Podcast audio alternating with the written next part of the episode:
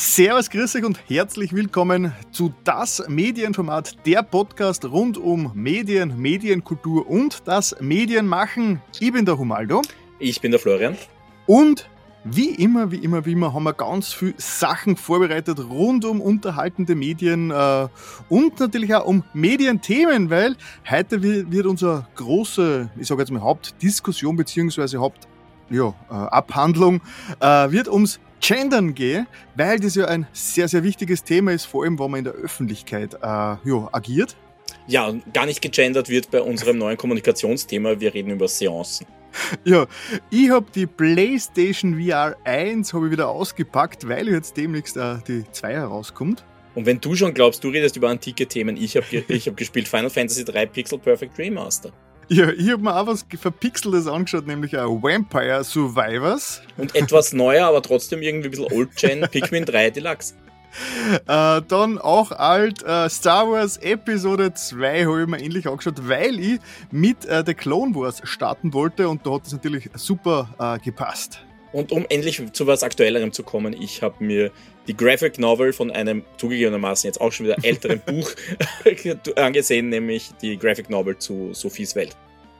Äh, dann die 180.000. Verfilmung von Pinocchio, die werde ich kurz besprechen, nämlich für Guillermo del Toros Pinocchio. Ja, und ich war wieder mal im Theater. Ich habe mir im Cabaret Simple Thrones angesehen. Mhm. Und dann haben wir natürlich äh, nur komplett unplanbar mittendrin Abschweifungen und Erwähnungen. Also, aber da wär, die, da, von denen lassen wir uns selbst überraschen. Ja, genau. es wäre ja noch schöner, wenn wir die jetzt irgendwo reinschreiben würden, oder? ja. Ja, ähm, Apropos Überraschung, ihr könnt uns jederzeit mit Feedback überraschen. Wir lieben das, wenn wir vielleicht ein bisschen Feedback zurückbekommen. Äh, da gibt es verschiedenste Möglichkeiten, wie zum Beispiel äh, die Shock 2 Community, das ist eben diese österreichische Nerd- und Medien-Community, sage ich jetzt einmal, äh, wo man einen Unterschlupf haben im Forum, da ist unten alles verlinkt, da kann man auch mitlesen, wenn man dort keinen Account hat, das heißt, da könnt ihr ruhig reinschauen und schon mal mitlesen, was die anderen da so schreiben. Aber ihr könnt natürlich auch gerne euch dort anmelden und auch mitschreiben. Äh, E-Mails funktionieren, natürlich YouTube-Kommentare sind auch beliebtes Feedback-Mittel, weil dieser Podcast ja gleichzeitig als YouTube-Version auch rauskommt. Ähm, ja, Twitter hat sich erledigt. Äh, ich bin ja, ich, der, äh, ich bin ja auf Mastodon äh, geflüchtet äh, und Uh, jo, da tut Aber sonst wollen wir über dieses Thema nicht mehr reden, weil genau, Feedback aufzugreifen. Wir drum, reden schon zu viel über dieses genau, Thema. Genau, genau. Ich habe jetzt gerade schlucken müssen, um, ob ich da jetzt einen Kommentar noch reinschiebe. Aber nein, wir reden garantiert nicht über äh, wie Elon Musk äh, das Internet kaputt macht. Wurscht. Und äh, letztens habe ich ja schon was angekündigt. Äh, mir dann ja, wenn wir schon das Medienformat sind, äh, konnte man ja mal äh, über verschiedenste alternative Feedback-Medien reden und wir sind jetzt schon fast alles durch. Wir haben geredet über Rauchzeichen, über Brieftaufen, Ta Brieftaufen, Brieftauben und äh, Trommelzeichen und mhm. jetzt, jetzt gehen uns die Ideen schon langsam aus. Jetzt haben wir doch, ähm, konnten wir ganz kurz einmal überlegen, ist es eine Möglichkeit, dass uns vielleicht aus dem Jenseits äh, Zuhörer kontaktieren und wann das äh, jemand machen will, dann, okay, das müsste, müsste da schon gestorben sein. Ähm, eben, eben hört man uns im Reich der Toten, wie misst man das? Gibt es eine Metrik dafür?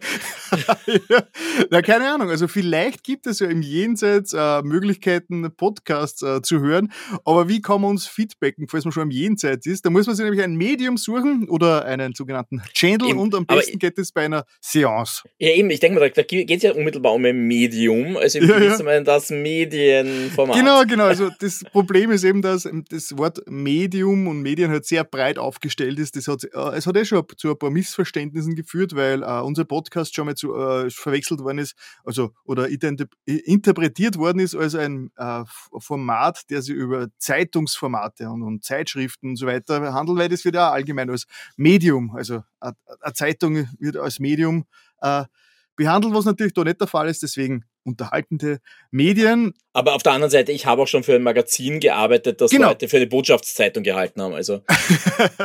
ja, Konsulat.de, ja. ja. Oder auch Konsulat, ne? Konsulat, ja, das ist äh, Beste. Was dazu, was du euch, während, wenn das eingefallen ist? Konsolat, wahrscheinlich eh in mich, oder? Ich nehme an, ja, aber ich äh, wüsste jetzt auch nicht genau.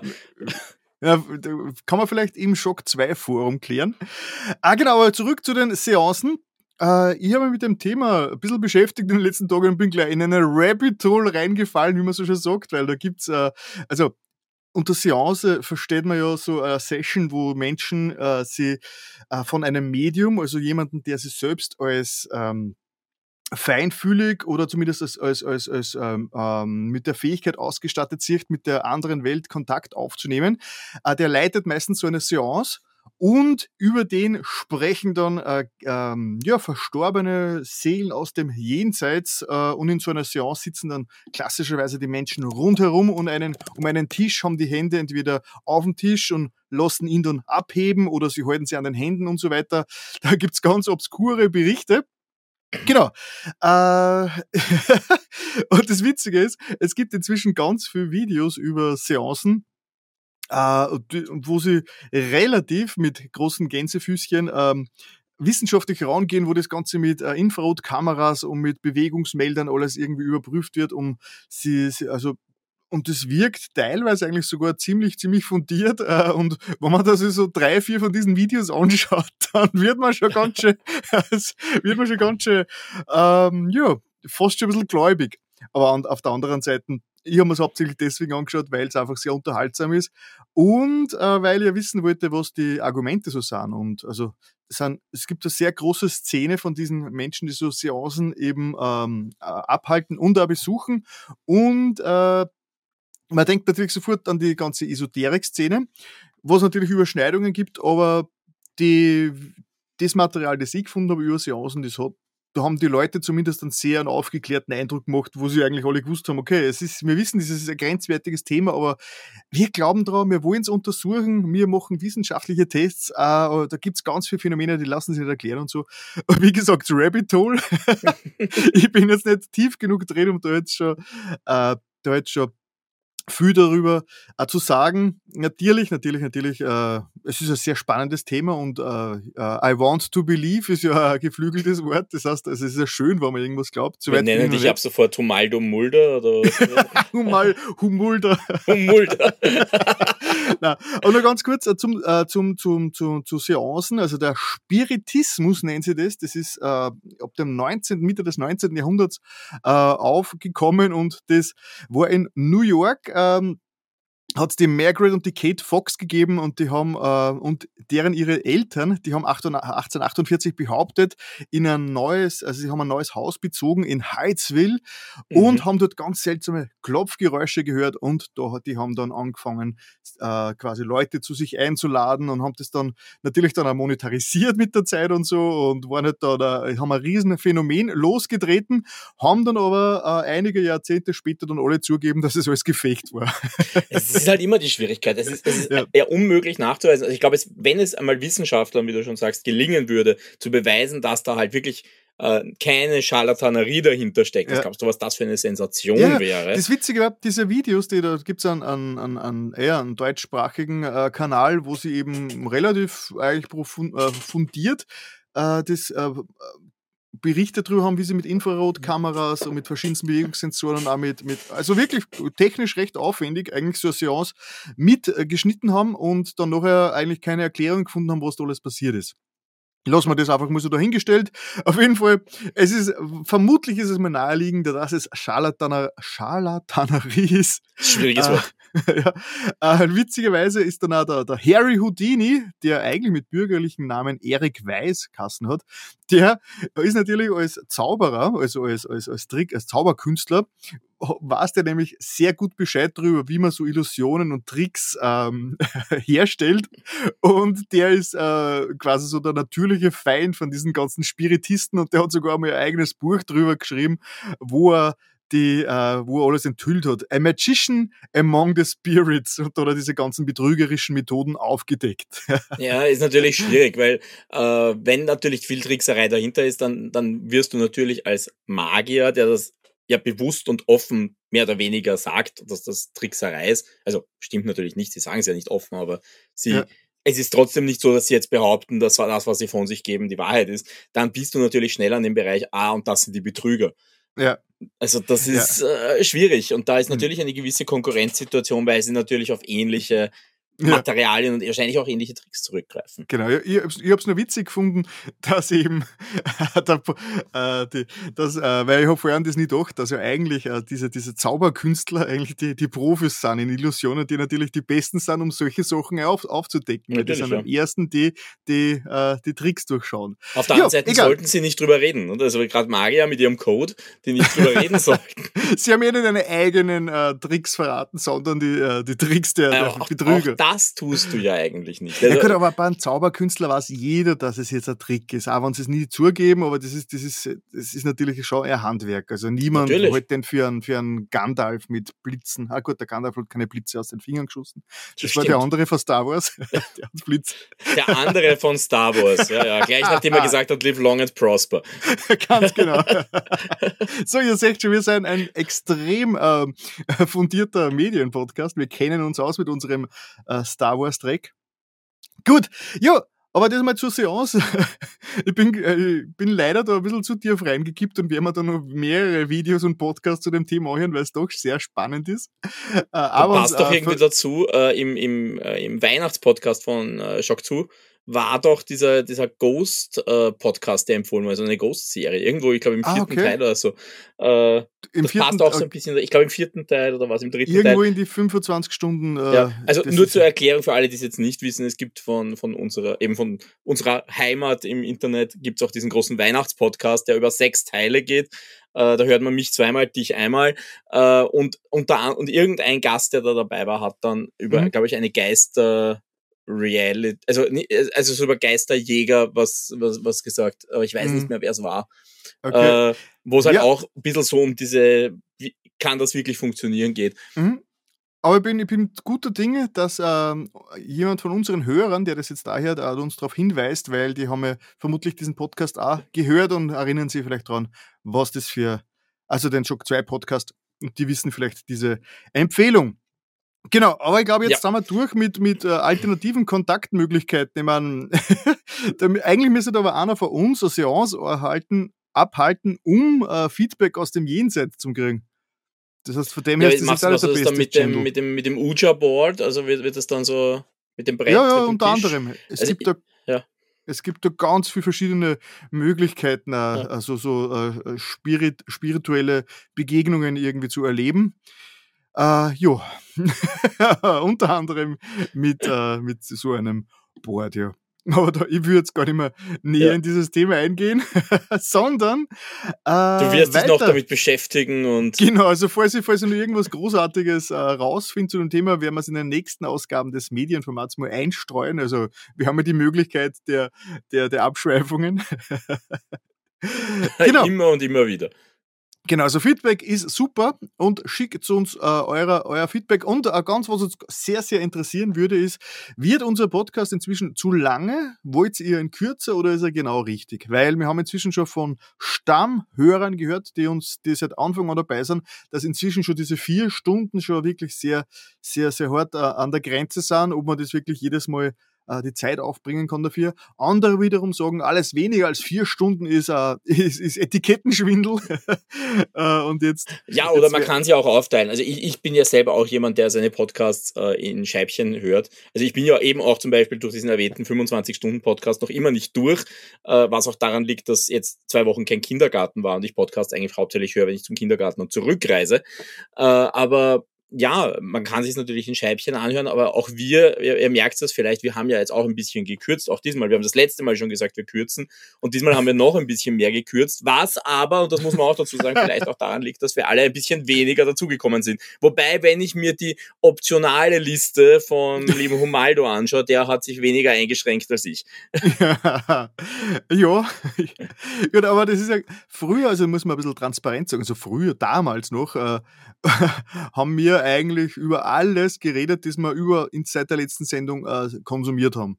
Und das ist teilweise wirklich ausgeartet. Ja. Wenn da ein starker Monat war, dann haben wir da teilweise jeder sechs, sieben, acht, neun, zehn Themen gehabt. Und das war dann ja. natürlich einfach schon too much. Und wir haben jetzt äh, beschlossen, wir konzentrieren uns jetzt auf zwei bis drei Themen, die wir wirklich besprechen wollen und der Rest äh, wird dann kürzer. Pro Kategorie. Pro genau, pro Kategorie, pro, pro Kategorie. Und, der, und andere Sachen werden dann eher kürzer abgehandelt, weil ich muss jetzt nicht ins Detail gehen bei jeder Serie, die man angeschaut habe, sondern es genügt da kurz äh, die so, zu umreißen ja. und das war's dann wieder. Genau. Das oder, oder wir wiederholen uns auch einfach, weil du ja manchmal zum Beispiel Sachen hörst oder schaust, die ich dann zwei Monate später schaue. Und da genau, überschneiden wir uns dann manchmal. Ja. Und das genau. braucht man dann ja nicht nochmal wiederkauen oder maximal kurz reinwerfen und sagen, hey, genau. ja, stimmt. Mhm. Auf jeden Fall, das wäre was, was uns feedbackmäßig äh, sehr, sehr, sehr, sehr interessiert. Wie das ist mit dem Umfang, mit der Länge. Äh, und ja, die Häuf an der Häufigkeit können wir, können wir leider nicht rütteln. Das haben wir, glaube ich, schon mal besprochen, dass diese vier bis fünf Wochen nicht wesentlich zumindest. Ne? Dass diese vier, dieser vier beziehungsweise fünf Wochen Rhythmus einfach äh, terminlich bei uns nicht anders machbar ist. Genau. Gut.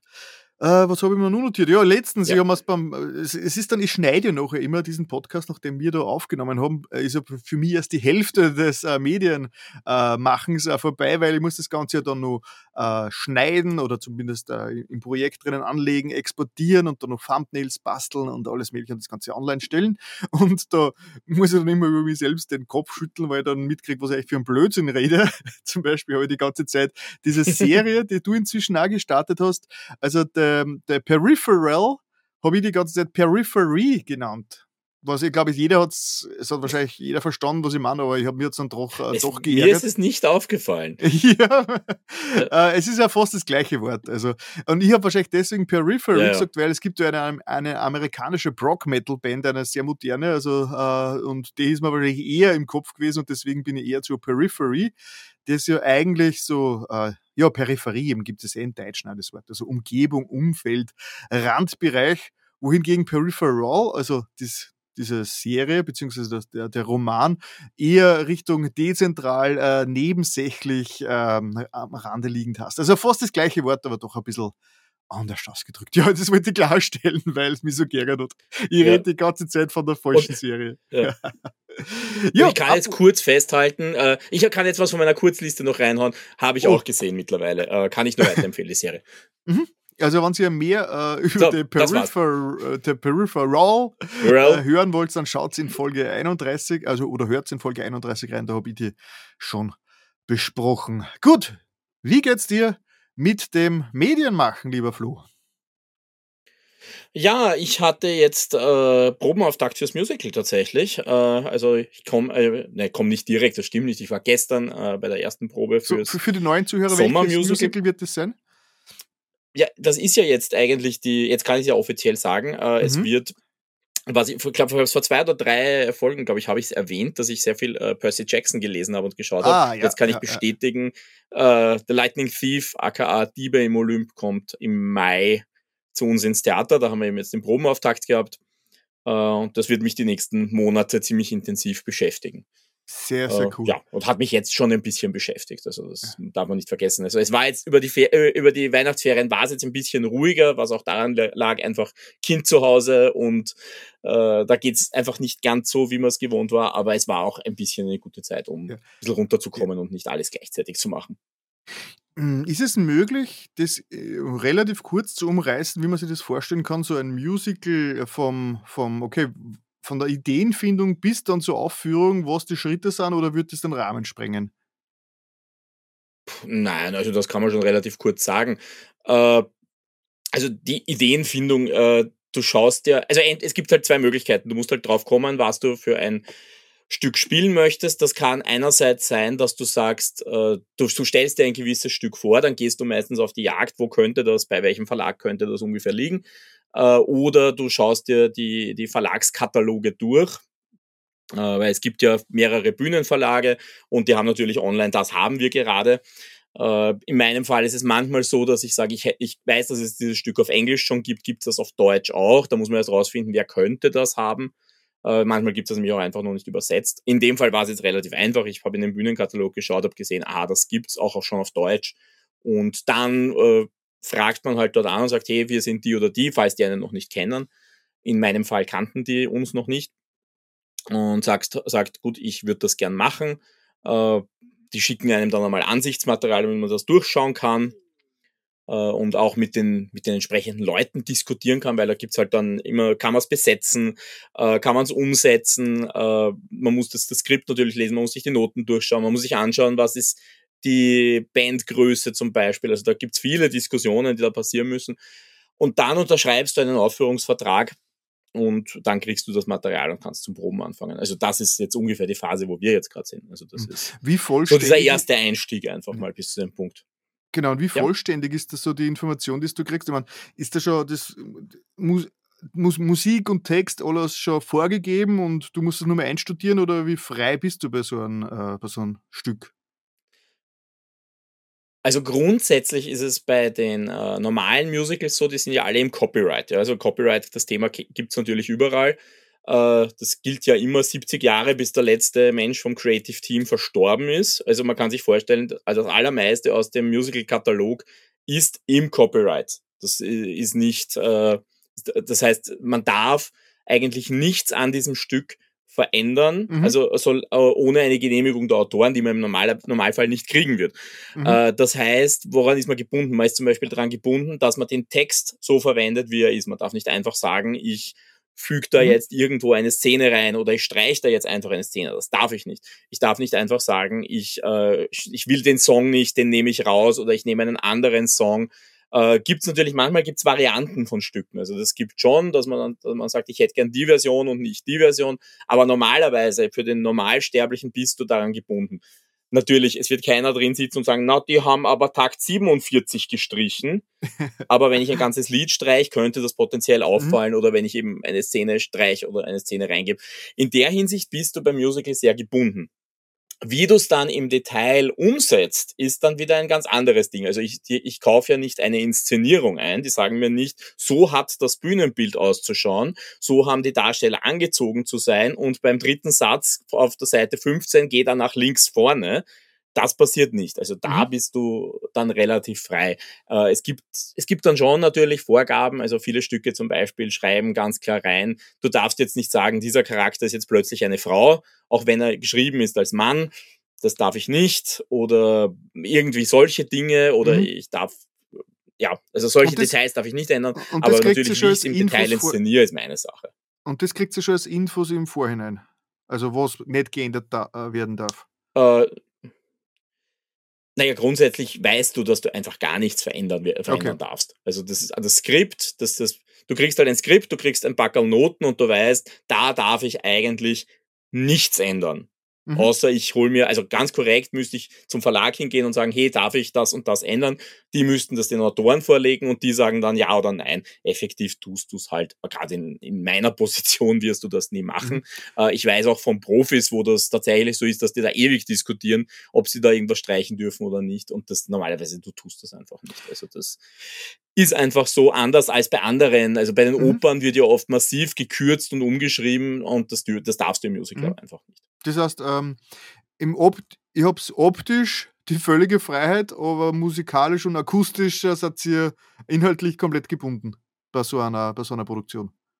Inhaltlich ja, also na, auch da nicht, zum Beispiel, ich habe die, wenn ich mir die Keyboard-Noten jetzt vom Lightning Thief anschaue, äh, viel Spaß an den Keyboarder, der das programmieren muss.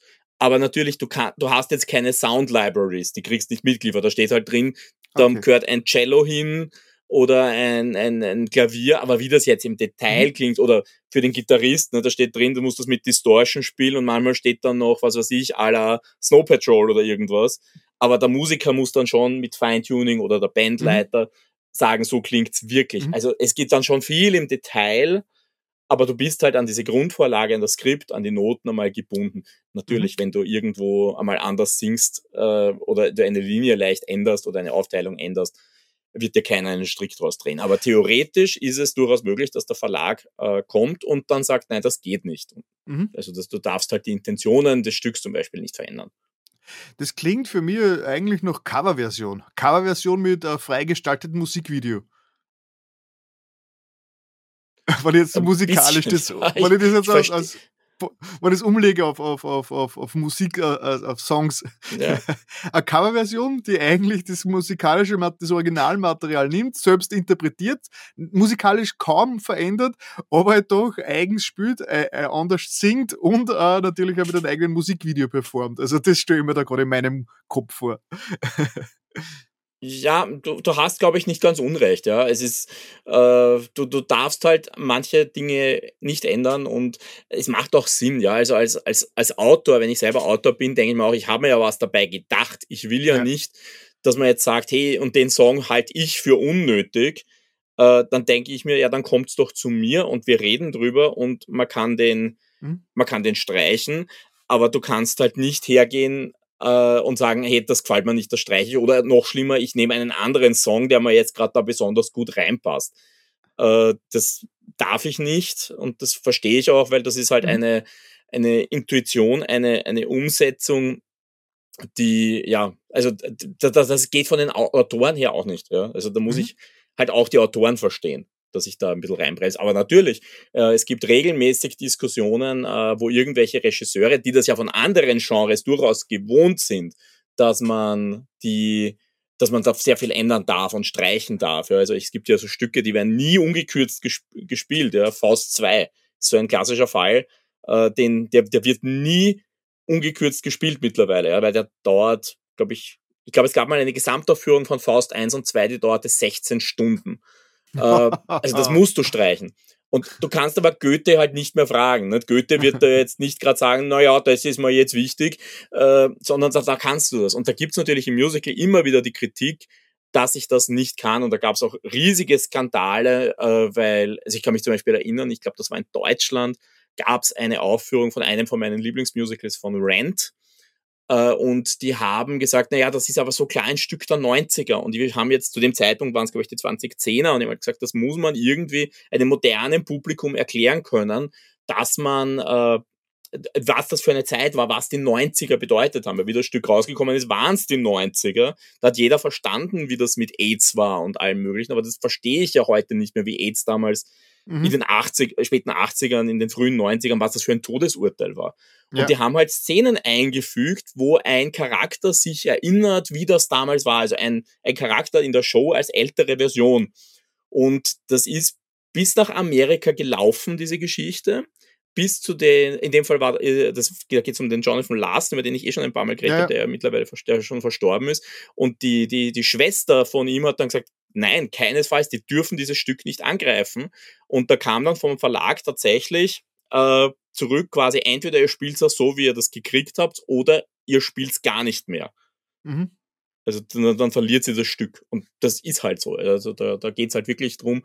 Und ich weiß äh, zumindest von einer Profi- äh, Inszenierung, auch schon von ein paar Jahren her, von einem anderen Stück, wo mir der Dirigent, den ich in dem Fall kenne, gesagt hat, die haben bis zur Generalprobe nicht gewusst, ob sie spielen dürfen, weil bei der Generalprobe ist der Verlag drin gesessen und hat gesagt, ja, ihr dürft. Also es ist immer so ein bisschen ein, ein, ein, ein, ein eine Sache. Lustigerweise, es gibt dann andere Punkte, um auf das noch kurz einzugehen, wo zum Beispiel drinsteht, das darfst du nicht nachmachen. Ja, also mhm. es, zum Beispiel habe ich im, in Verträgen oft drinstehen, äh, die Choreografie oder das Bühnenbild darf nicht so sein, wie es am Broadway war. Das darfst du nicht, das darfst du nicht verwenden. Mhm. Ich meine, denke auch, wer will das kontrollieren, aber effektiv. Also es, es ist eine witzige Mischung aus, du musst dich dran halten und da darfst du dich eigentlich auf keinen Fall dran halten. Und jetzt von der, von dem Zeitpunkt, wo du das Material gekriegt hast, eben, äh, und damit anfangen kannst zu arbeiten, was sind dann so verkürzt dann die Schritte bis zur Aufführung? Wie kann man sich das vorstellen als Theatermacherleihe? Naja, da gibt, es gibt sehr viele Bereiche, in denen du dann arbeitest. Ne? Einerseits natürlich äh, die Arbeit mit den Schauspielern. Also das heißt, du, du machst natürlich ein, äh, du machst das Casting in irgendeiner Form, ob du jetzt ein Casting machst, wo du die Leute herkommen lässt und vorsingen lässt, oder ob du, wie es wir halt eigentlich machen, wir kennen unsere Leute und sagst, hey, du bist, du bist der, du bist der, du bist der. Äh, fangst halt dann zum Proben an. Das äh, sind am Anfang beim Musical dann drei verschiedene Bereiche normalerweise, in denen du arbeitest. Also du machst eigentlich separat Gesang, du machst separat Schauspiel, du machst separat irgendwann Choreografie und dann beginnst du das nach und nach zu blöcken, zu schweißen und äh, auf die Bühne zu stellen, mhm. bis es halt immer, äh, bis es irgendwann aufführungsreif ist. Parallel dazu natürlich äh, irgendwann einmal das ganze Bühnenbild, ganze Kostüme, Äh, das gehört auch alles geplant und umgesetzt. Diese Zeit muss man natürlich auch einplanen. Äh, du hast natürlich dann auch so ganz verrückte Geschichten, also verrückte Geschichten, die, halt, die du halt vielleicht gar nicht merkst, äh, in Sachen, äh, was weiß ich, Werbung, in Sachen äh, Verwaltung, also allein was, dieser ganze Bürokratiekram, der da auf dich zukommt, mhm. äh, der, der eigentlich gar nichts damit zu tun hat, was du jetzt für ein Stück spielst, sondern einfach damit, dass du eine Veranstaltung machst, da bist du ja auch plötzlich in Bereichen, ja. die manchmal nicht ganz so lustig sind. Äh, also dann, also das ist eben das ganze wirtschaftliche Marketing kommt dann auf der Seite noch dazu. Und ja, irgendwann einmal stellst du es dann gesammelt hoffentlich auf die Bühne und äh, hast, hast auch Tickets verkauft, ja, das musst du auch noch, ein Ticket verkauft, musst du auch noch irgendwann und, einrichten und starten. Allein das sind manchmal eine Woche oder so, die und, du reinsteckst. Und zeitlich reden wir da jetzt vor vier Monaten oder was herum? Ja, für mich sind es jetzt, also ich, die äh, Premiere ist jetzt ähm, ich glaube am 7. Mai mhm. ist Premiere, klar, müsste ein Sonntag sein. Äh, also ja, vier Monate jetzt noch. Okay. Und wie oft, äh, wie viele Proben kann man sich vorstellen? Naja, wir proben im Normalfall äh, Wochenenden, das heißt Samstag, Sonntag. Äh, und das aber, also wirklich frei hat jetzt von uns keiner mehr okay. an den Wochenenden. Es gibt dann schon immer wieder, wenn du jetzt gewisse Rollen spielst, äh, wo du jetzt nicht überall dabei bist, dass du halt sagst, hey, da habe ich mal einen Tag frei oder so, aber spätestens ab März äh, gehst du eigentlich davon aus, dass du nie wieder aus diesem Theater rauskommst am Wochenende. okay. Okay, klingt. Außer zu Ostern. Klingt, zu Ostern ist meistens frei. Sehr schön. Klingt, klingt sehr spannend. Also im Mai geht's los, da werden wir aber sicher noch was hören in den nächsten ähm, äh, Medienformat-Folgen. Genau, na cool, dann noch gutes, ja, äh, gutes, gutes Gelingen.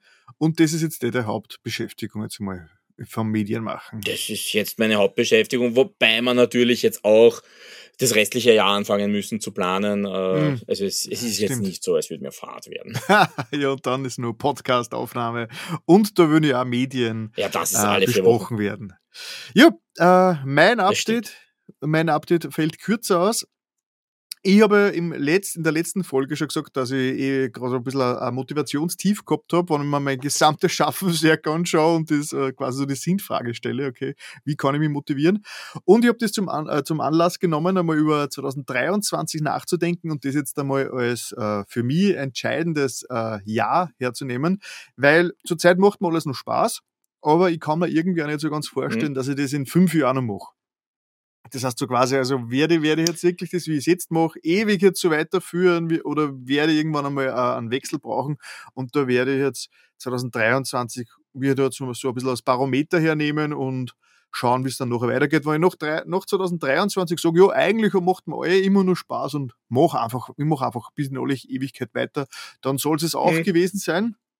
Aber oh ja, da will ich jetzt schon langsam so ein bisschen an die Zukunft denken, weil ja, es ist ja doch eine sehr anstrengende äh, vor allem, ich rede hauptsächlich von der YouTube-Geschichte. Äh, Medien werde ich immer irgendwie machen mhm. und diesen Podcast auch. Nur dieses, dieses ständige YouTube-Videos rausbringen, immer wieder so kleine Videos basteln. Äh, ob ich das nicht einmal ein bisschen zurückfahre und mich über längerfristig, um, an, an längerfristigen Projekten mich beschäftige. Also, dass man mich, dass man nicht mehr so oft was von mir zu sehen kriegt, sondern eher seltener oder dafür dann, äh, ja, aufwendigeres. Das ist so ein bisschen so die, die Zukunftsaussicht. es ist halt immer schwierig. Man untersch man unterschätzt halt immer, wie aufwendig es sein kann, Medien zu machen. Also ich, ich sehe das halt auch immer, die, die Pflicht von uns Medienmachern auf eine gewisse Art und Weise ist ja immer, es einfach wirken zu lassen. Ja? ja. Es soll ja immer so wirken, als äh, würden wir uns jetzt einfach hinsetzen, hätten nichts vorbereitet, sondern wir schütteln das jetzt ganz locker aus dem Ärmel.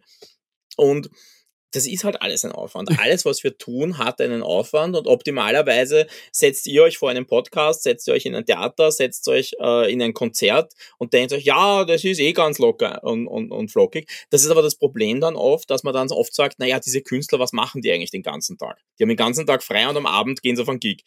Äh, ja. Und das stimmt halt nicht. Ja? ja das, das, nein, das, stimmt. das, stimmt. einfach nicht. Überhaupt nicht.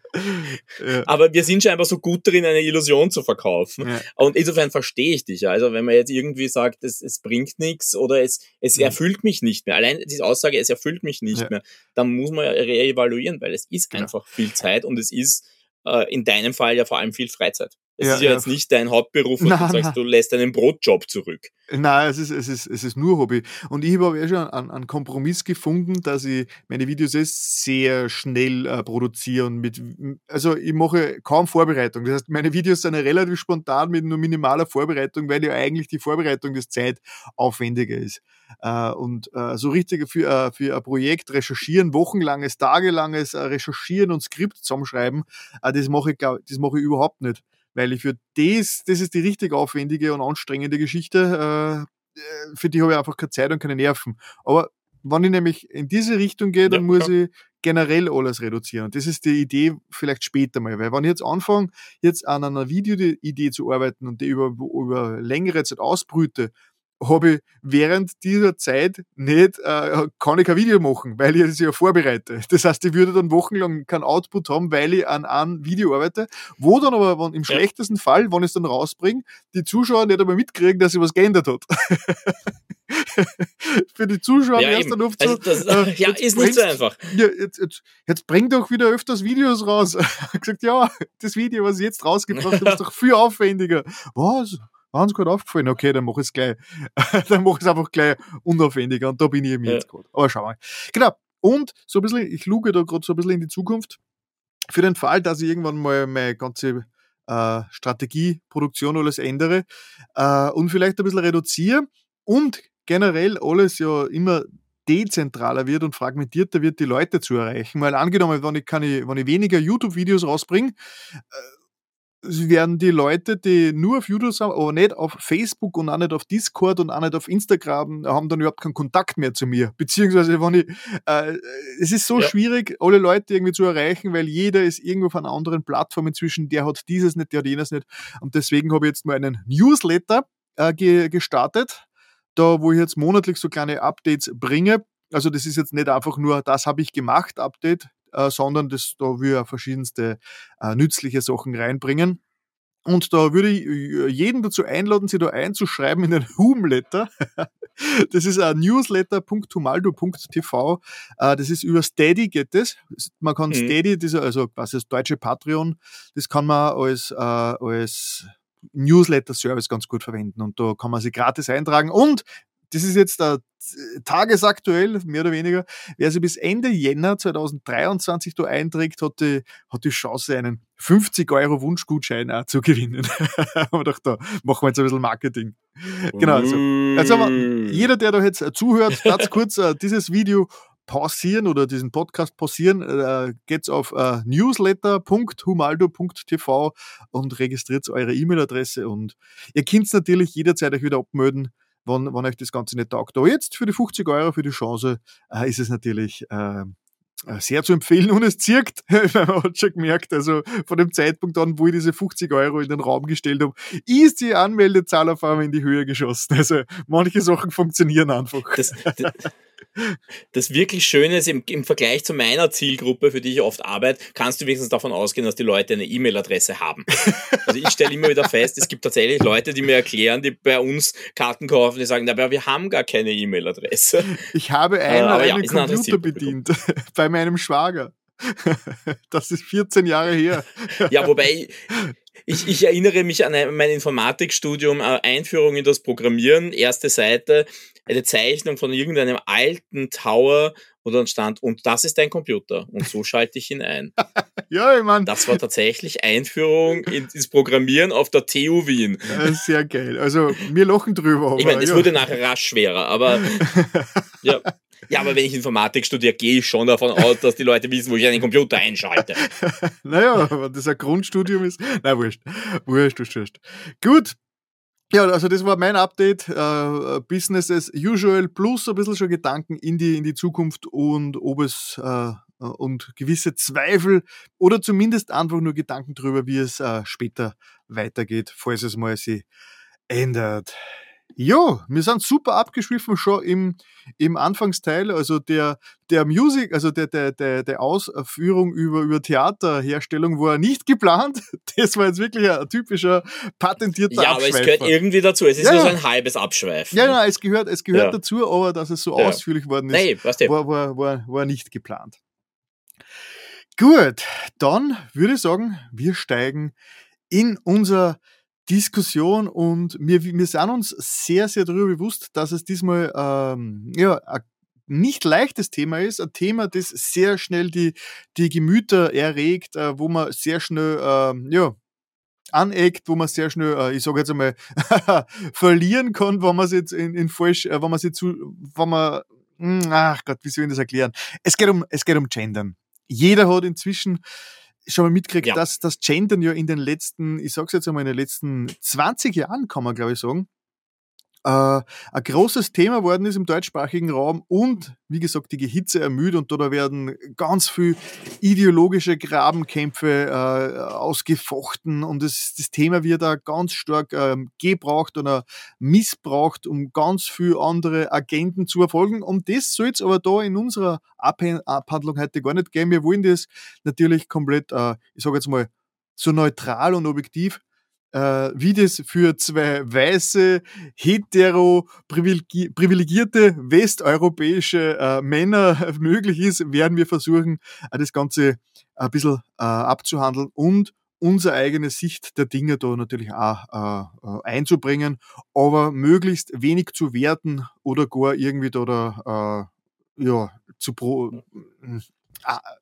provozieren oder, oder wir, wir, ziehen keine Schlüsse, weil ich glaube, das ist uns halt selber ganz klar gewesen. Also wie, das, wie du hast das Thema aufgebracht und ich habe gesagt, ich tue mir da sehr schwer damit, weil ich glaube halt für Leute wie uns, ja, ist die Welt ja sozusagen ungegendert in Ordnung. Ja, das ist, wir sind in derselben Position wie äh, wie ein, ein weißer Schauspieler, der sagt, ja, oder ein weißes Publikum, sagt, ich habe eh meine Repräsentationsfiguren im Kino. Ich brauche jetzt nicht mehr Schwarze im Kino oder oder Chinesen oder äh, generell Asiaten ja, oder ja. was auch immer. Oder ja. transsexuelle Weil wir sind in dieser privilegierten Position. Ja, genau. Ja, genau jedes Spektrum, also wir sind natürlich, und das ist uns vollkommen klar, wir sind die überrepräsentierte Mehrheit. Mhm. Also na, wir sind vielleicht nicht einmal die Mehrheit, wir sind überrepräsentiert. Ja. Äh, wir sind in einer, in einer überrepräsentierten Luxusposition. Genau.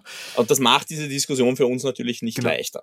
Man könnte jetzt natürlich sagen, wir sind nicht von dem Problem betroffen, deswegen äh, haben wir darüber nichts zu sagen, aber das würde ich auch wieder ein bisschen zu verkürzt, äh, zu verkürzt sehen.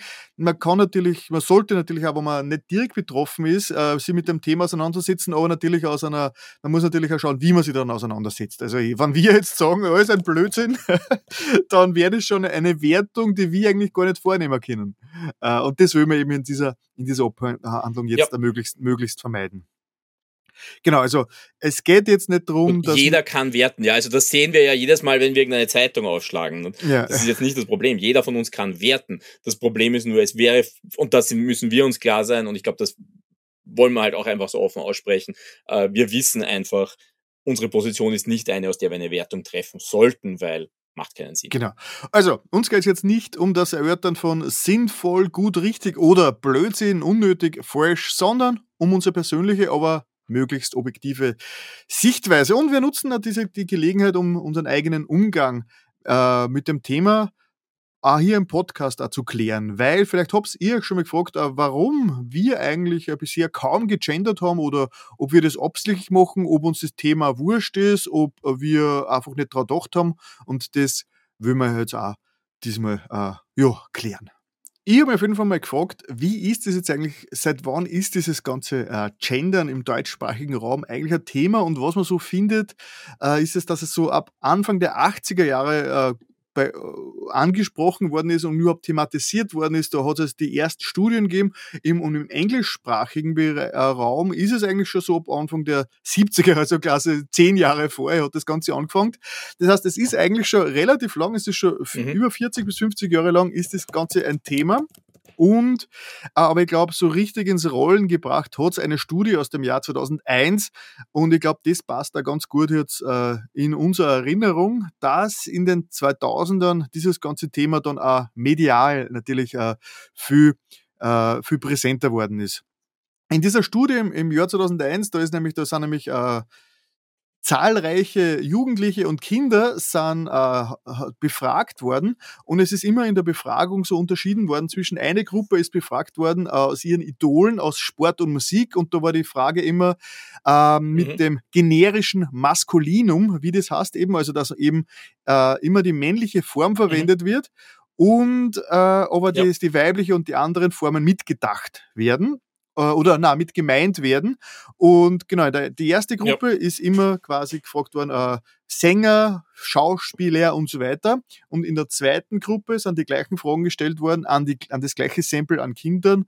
Und da ist, da ist äh, Schauspieler und Schauspielerinnen und äh, Künstler, Künstlerinnen, Musiker, Musikerinnen ist da immer ausdefiniert worden. Und äh, mhm. diese. Studien haben äh, unmissverständlich klar gemacht, dass äh, die, wo beide Geschlechter gezeigt worden sind, auch viel, äh, viel diverser immer auch die Antworten waren. Der erste, die erste, Stu äh, erste Befragungsgruppe hat immer hauptsächlich männliche Vertreter genannt. Und eben, das war eben so die erste mhm. groß angelegte Studie, wo man eben nachher sagen hat können, äh, ja, es hat einen Unterschied, wie man, äh, wie man äh, ob, ob, man, ob man die, das generische äh, Maskulinum nimmt oder ob man, das, ob man die, die, die weibliche Form mit äh, dazu eben äh, erwähnt.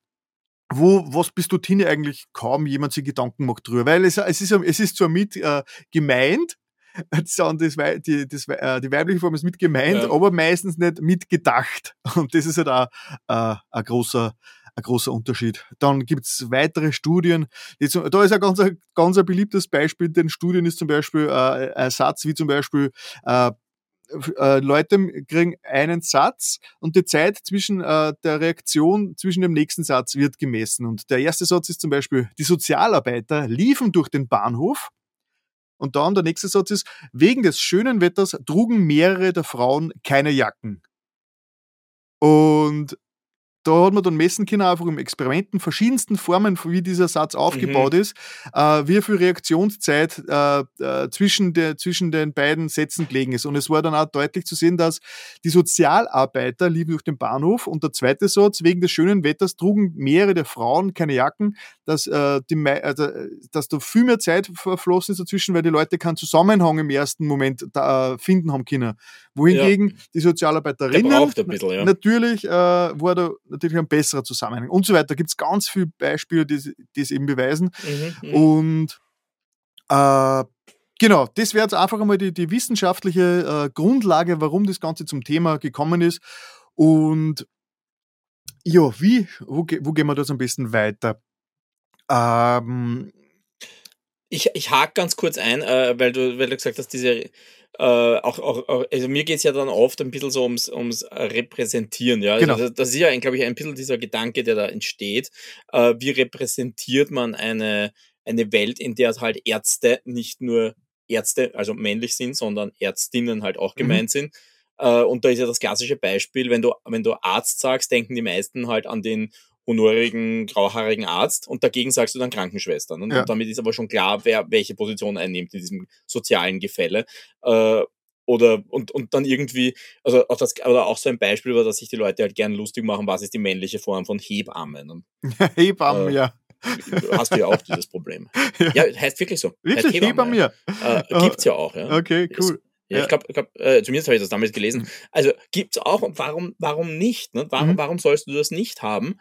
Äh, ich meine, weiß ich nicht, ob ich mich als Frau, die jetzt ein Kind auf die Welt bringt, mit einer männlichen Hebamme da jetzt so wohl fühlen würde, aber egal, ja, darum geht's nicht. Ne? Aber du, du erwächst halt mit gewissen Worten eine gewisse, äh, eine gewisse, eine gewisse Einstellung. Mhm. Und das ist das ist halt das Schwierige. Und ich sehe es auch lustigerweise, äh, wir haben bei uns in der Familie eine Tradition, wir schmeißen bei den Kindersachen nichts weg.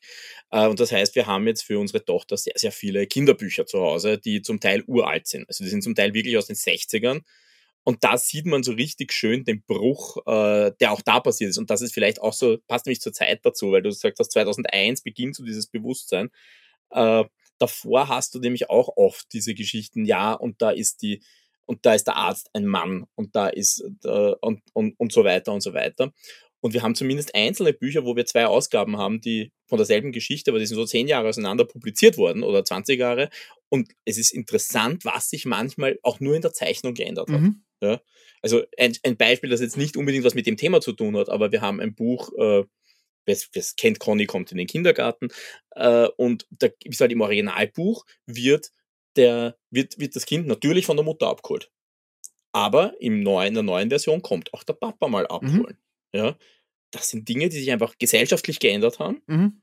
Und wo sich auch ein Bewusstsein geschaffen hat. Und das mhm. hängt für mich ja da im großen Thema zusammen. Ja, also da gehen wir jetzt ja, natürlich ja. ein bisschen drüber raus, aber darum wollte ich das da jetzt so irgendwie ein bisschen mit reinnehmen, weil äh, das ist, das mhm. hängt da alles mit drin, dieses Bewusstsein schaffen und äh, gerade einem Kind, gerade bei einem Kind, und mhm. das denke ich mir halt als, als Vater einer Tochter jetzt umso mehr, ist es mir natürlich wichtig, dass sie diese Role Models mitkriegt und sieht, mhm. sieht, du kannst das alles werden, wenn du das möchtest. Genau.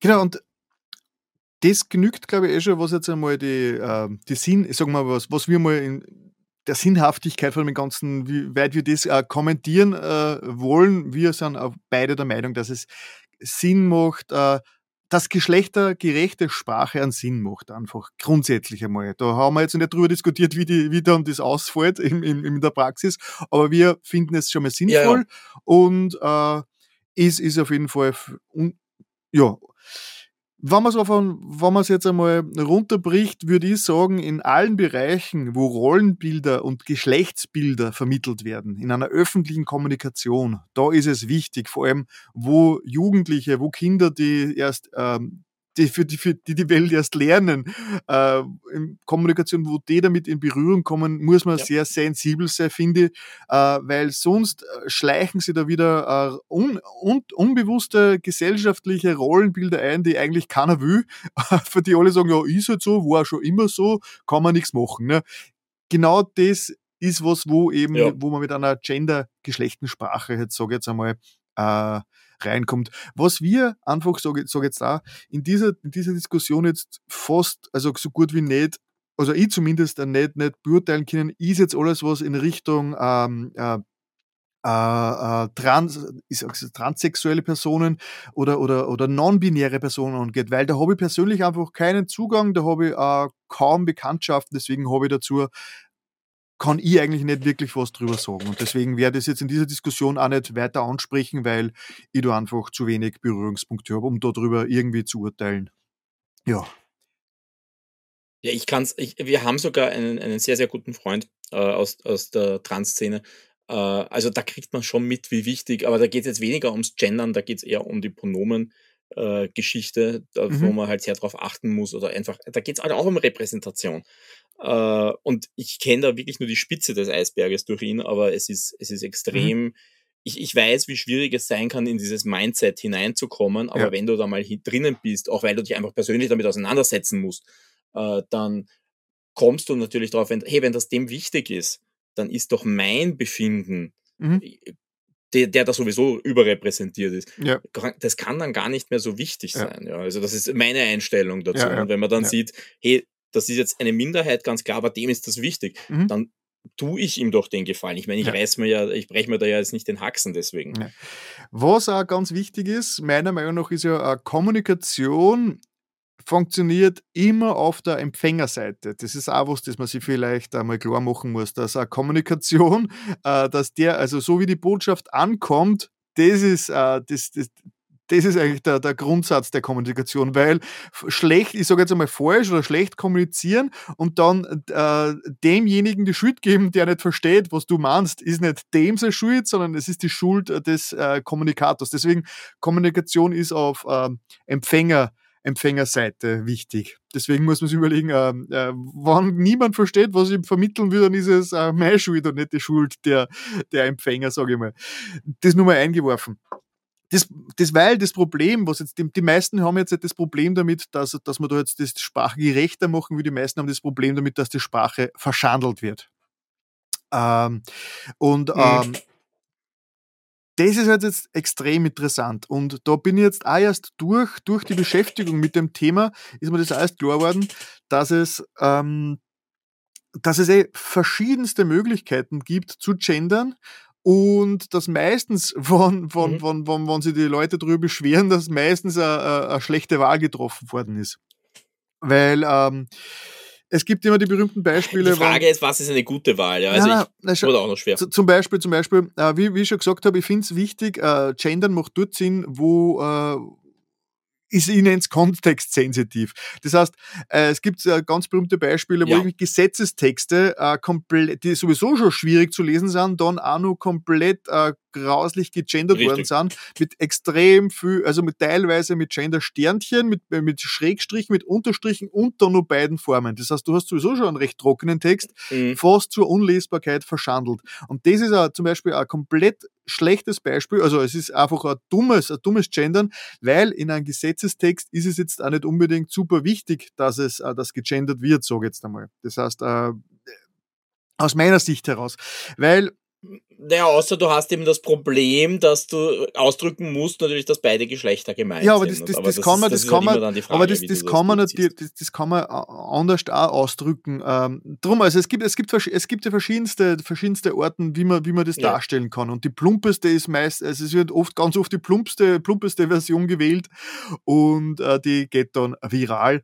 Und was ja da ist, wir sind jetzt, ich finde das gerade so spannend, Sprache verändert sich und äh, wir aber normalerweise ja. über längere Zeiträume. Das heißt, oft kriegt man das gar nicht so richtig mit, dass die Sprache verändert, weil das einfach über eine Generation geht. Und, so die, und erst die nächste Generation spricht dann sowieso anders, die alte Generation äh, kriegt es nur so am Rande mit und ist beleidigt, aber ist wurscht. Und diesmal, dadurch, dass sie alles verschnellert hat, die ganze, dass alles schneller äh, abläuft, ist diese, ist diese Sprachveränderung, was jetzt diese gendergerechte Sprache angeht, die rennt vor uns quasi im Zeitraffer ab und ist das deswegen äh, umso umso unangenehmer, weil alle Veränderungen sind unangenehm, weil man möchte ja, dass alles so bleibt, wie es ist. Vor allem, wenn man, wenn man selbst äh, Sprachliebhaber ist, ne? wenn man selbst äh, irgendwie was äh, äh, Germanistik oder was auch immer studiert hat und da mehr oder weniger die, die, die, die Sprache, wie sie ist, äh, dein Hauptgebiet ist. Und dann auf einmal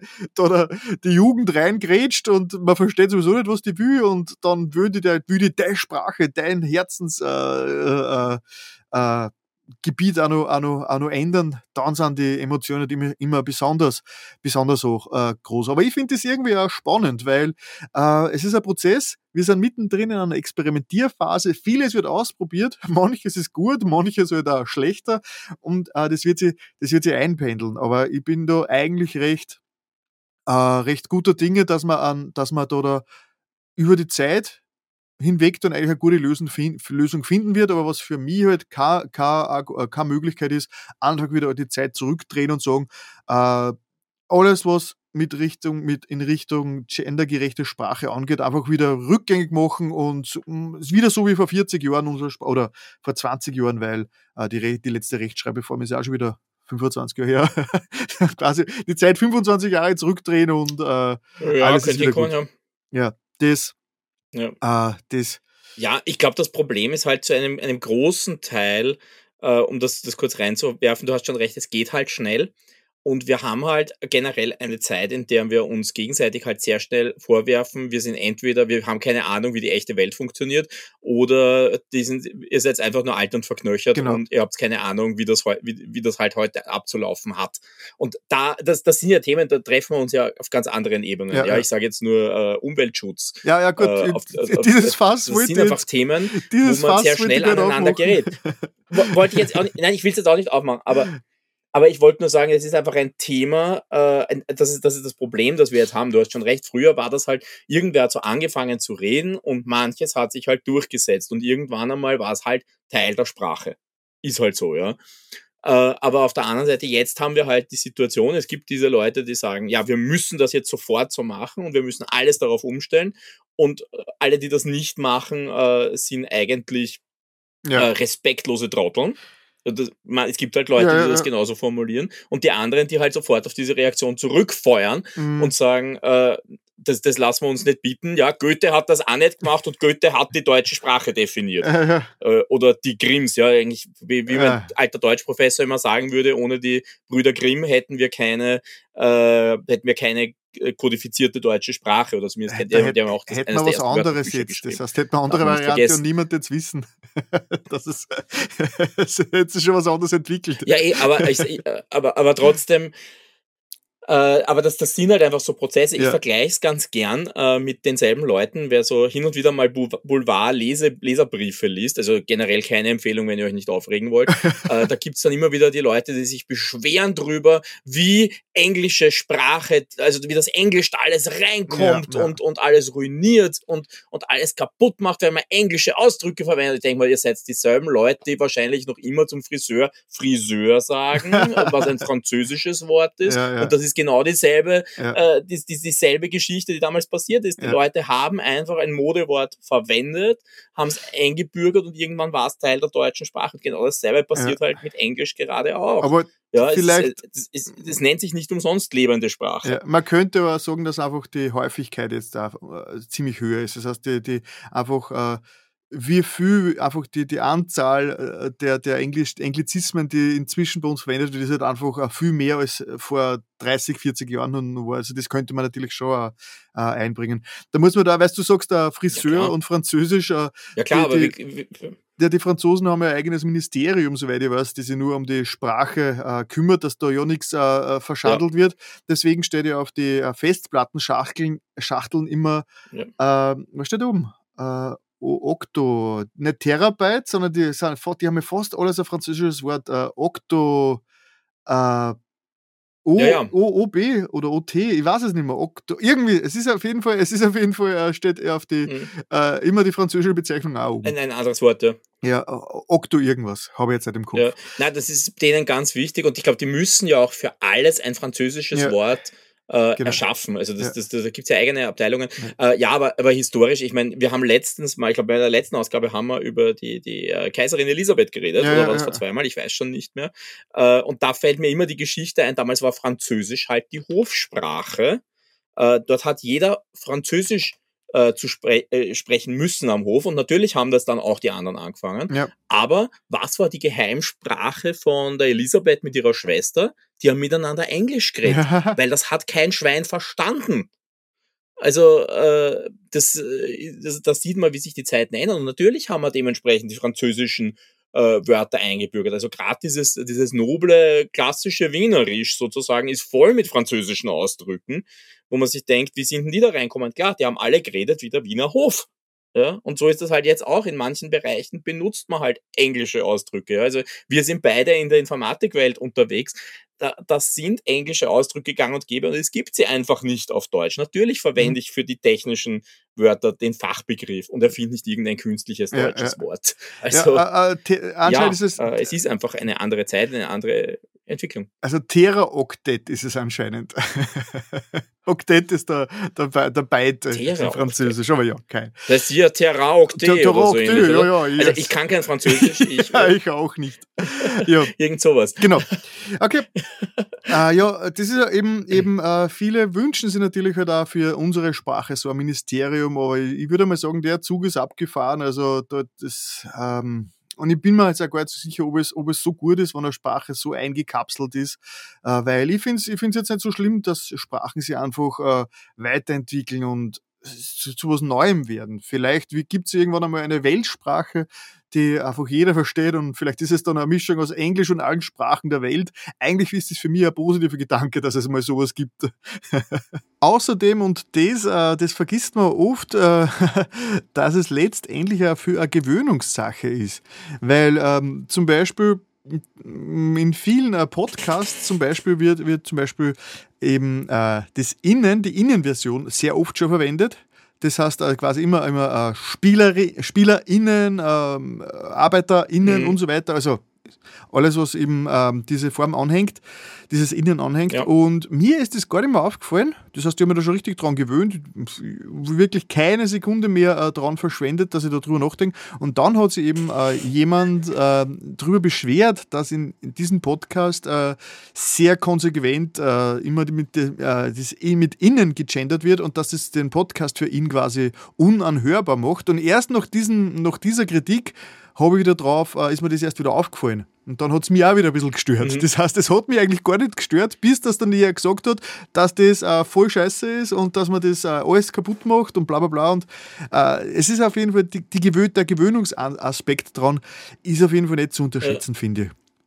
Das, ja. das Problem ist, glaube ich, auch, es gibt halt keine saubere Standardisierung. Ich habe mir das jetzt auch gedacht, ich habe letztens mit meiner Frau darüber diskutiert, äh, wo wir auch gesagt haben, im ORF wird das ja zum Beispiel sehr stark durchgezogen bei den Nachrichtensendungen. Mhm. Ja, also da sagt jeder äh, ZuschauerInnen, äh, und es gibt aber zum Beispiel einzelne Sendungen oder einzelne Moderatoren, die machen das angenehmer als andere. Okay. Es gibt welche, bei denen klingt das total natürlich.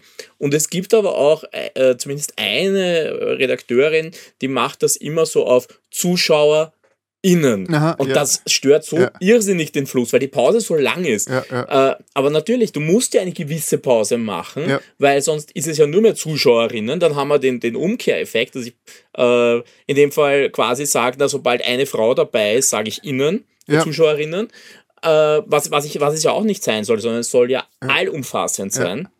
Und das ist halt das Problem. Wie, wie mache ich das richtig? Und äh, um da jetzt kurz den Schwenk aufzumachen dorthin, das ist auch das Problem, finde ich, an vielen, vielen anderen Formen, die ich halt im Gendern haben kann.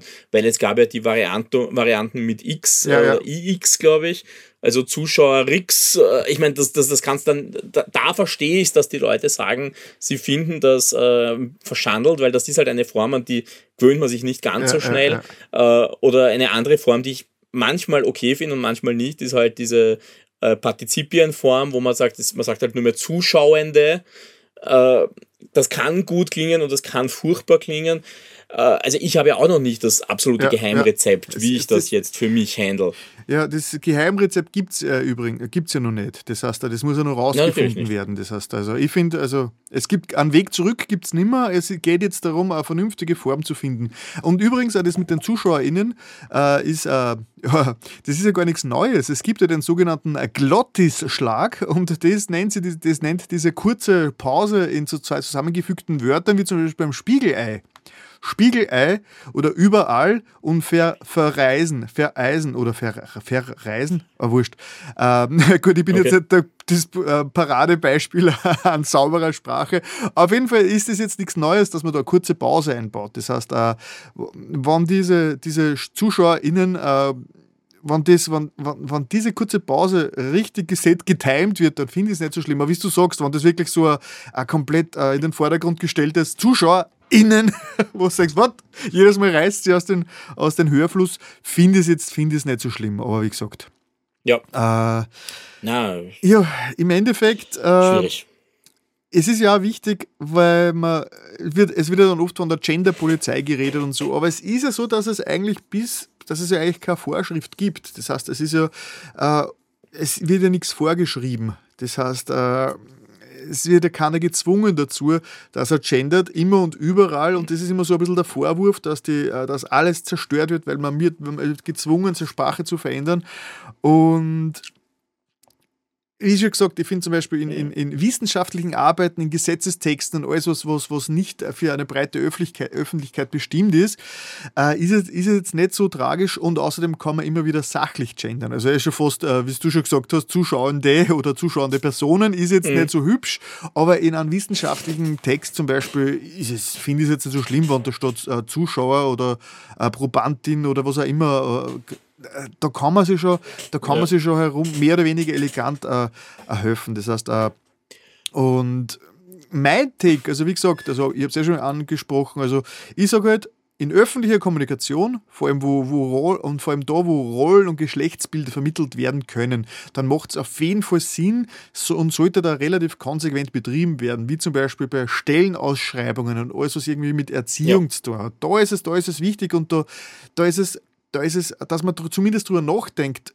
was hat, man, was hat das für einen Effekt, was ist denn jetzt gerade, äh, dass man sich bewusst darüber ist, wie die Kommunikation gerade äh, äh, wirkt und wie, was sie für langfristige Folgen haben kann. Und wenn das die ganze Gender-Debatte schon erreicht hat, äh, dann, dann hat sie auch schon was gehabt, dass man, zumindest, dass man zumindest bewusst jetzt drüber nachdenkt. Man kann es ja vermeiden. Und ich finde zum Beispiel auch, im, im persönlichen Gespräch ist es überhaupt nicht notwendig, weil Leute sind ja schon verunsichert, wenn, sie, wenn zwei Menschen miteinander reden, mhm. dass die dann auch im persönlichen Gespräch zum Gendern erfahren. Aber das macht dann überhaupt keinen Sinn, finde ich halt.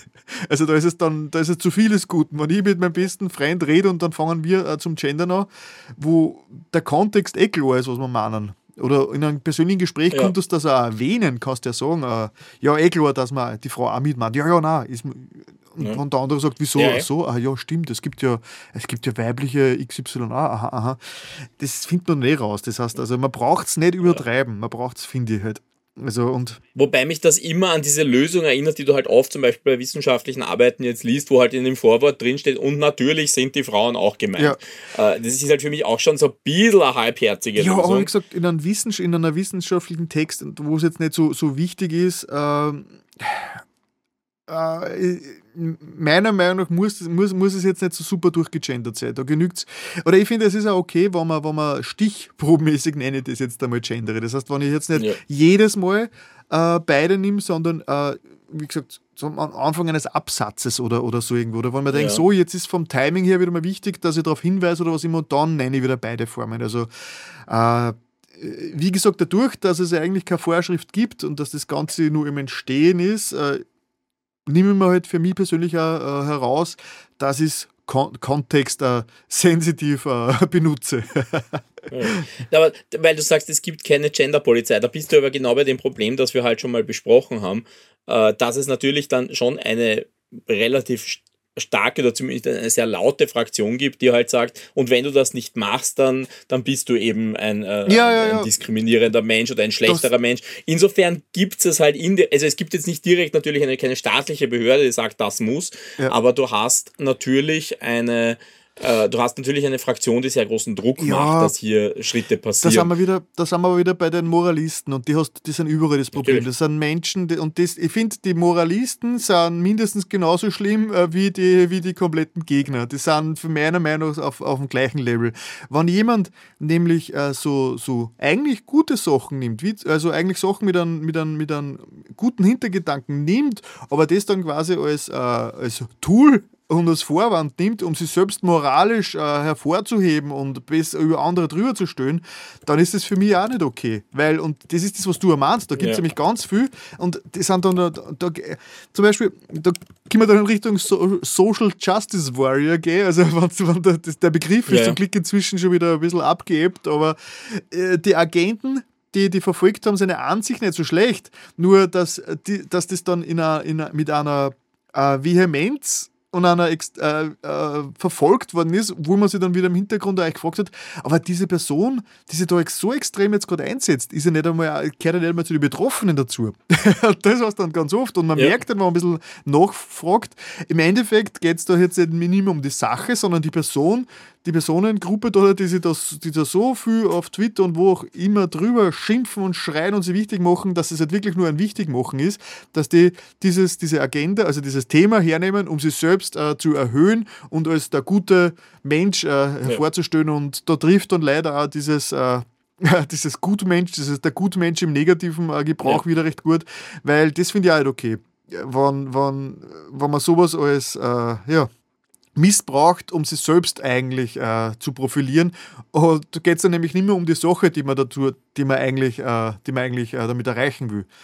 Äh, und. Nein, das siehst du ja auch in anderen Bereichen, auch wenn wir da jetzt nicht hinwollen. Ne? Ja, genau, und, und, und ja, ja diese, diese, diese, äh, ja, ah, ganz, ganz schwierig, ganz schwierig. Vor allem, wo, weil, wie findet man es raus? Weil ist jetzt einer, der sich wirklich äh, enthusiastisch einsetzt, äh, wie findet man raus? Äh, macht er das jetzt, weil ihm das wirklich ein Anliegen ist und er die Welt äh, dadurch wirklich äh, verbessern will?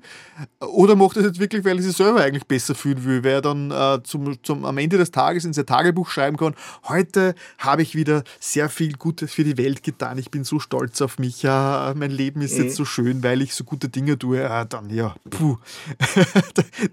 Oder ob er zum Schluss einschreibt, äh, heute habe ich äh, diesen und jenen geholfen und äh, ich bin sehr froh darüber, dass ich, äh, äh, ich finde, es sind schon zwei andere Ansätze, ob man das jetzt wirklich, äh, Ja. ja. Und, ich befürchte ja, dass diese, ich nenne sie halt Moralisten, dass die oft selbst gar nicht wissen, was sie eigentlich tun. Sie glauben oft wirklich wahrscheinlich, sie setzen sich für das Gute ein, aber im Endeffekt geht es nur um ihr eigenes äh, äh, moralisches Höherstellen, damit es in der, Ja, na klar. ja, und, Na klar, das, das, ist, das ist sicher ein Thema. Ich, ich habe lustigerweise jetzt, während du geredet hast, darüber nachdenken müssen, dass mich das alles furchtbar an das Toleranzparadoxon okay, erinnert. ja, ja, ja, ja, ja, Äh, ja, ja. Weil, weil, und, und eigentlich umgekehrt, ja, weil normalerweise, äh, also nur für die, die das jetzt nicht sofort im Kopf haben, da im Toleranzparadoxon geht es halt eigentlich darum, dass man, wenn man äh, jetzt Toleranz allen gegenüber fordert, führt das eigentlich dazu, dass die Toleranz verschwindet, weil dann muss man ja auch den Intoleranten ja. gegenüber tolerant sein.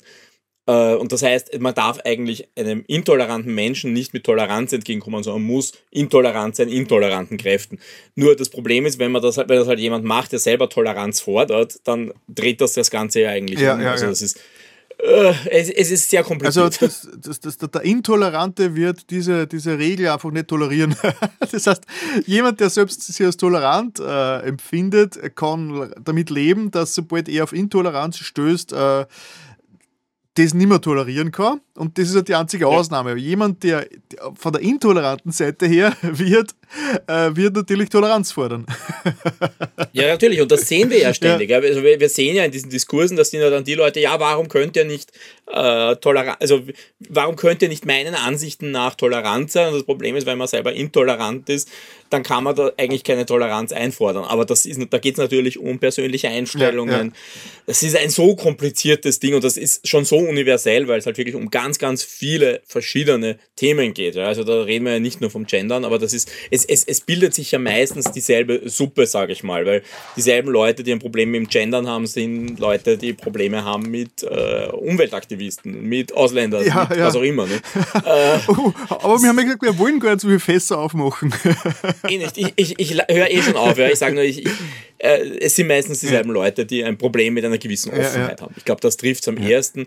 Äh, du brauchst halt eine Offenheit. Ja. Und das ist Gut. manchmal schwierig. Ich verstehe es, dass es schwierig ist. Auf jeden Fall, äh, wir haben ja nicht behauptet, dass es leicht wird, aber wir wollten es trotzdem äh, ansprechen. Und wie gesagt, von meiner Sicht her, nur um, um, um das mal zu klären, wie ich selbst damit umgehe und dieses zum heutigen Stand meine eigene, also meine eigene, meine eigene Meinung ist, äh, bewusstes, vernünftiges und kontextabhängiges äh, Gendern nenne ich das, äh, finde ich voll okay und betreibe ja, aber ich bin jetzt niemand, der konsequent in jedem Text und in jeder äh, Ansprache, jedem Video äh, ständig gendert. Ich habe zum Beispiel in meine äh, die Live- und Zwetschgen-Videos äh, habe ich, hab ich, äh, hab ich doch äh, Teilnehmer und Teilnehmerinnen immer wieder gesagt, aber jetzt auch nicht komplett äh, durchgehend. Das heißt, weil ich finde mhm. jetzt dieses, dieses gezwungene, ich muss jetzt je, immer, wenn, wenn es sich anbietet, gendern, finde ich auch nicht okay. Also äh, zumindest ja. auch nicht in dem Rahmen, wo ich unterwegs bin. Das heißt, wenn ich jetzt, wenn ja. ich jetzt äh, in der, keine Ahnung, wenn ich mit Jugendlichen und Kindern oder was immer zu tun hätte, mehr, dann, dann wäre es wieder was anderes. Aber ich, laut meinen äh, Statistiken ist mein Hauptpublikum zwischen äh, 25 und äh, 55, also oder mit äh, einem Peak bei 40 herum. da glaube ich, ist es jetzt, da werde ich die Welt nicht mehr äh, verbessern, wenn ich, äh, wenn, ich, wenn ich sehr stark gendere, sage ich.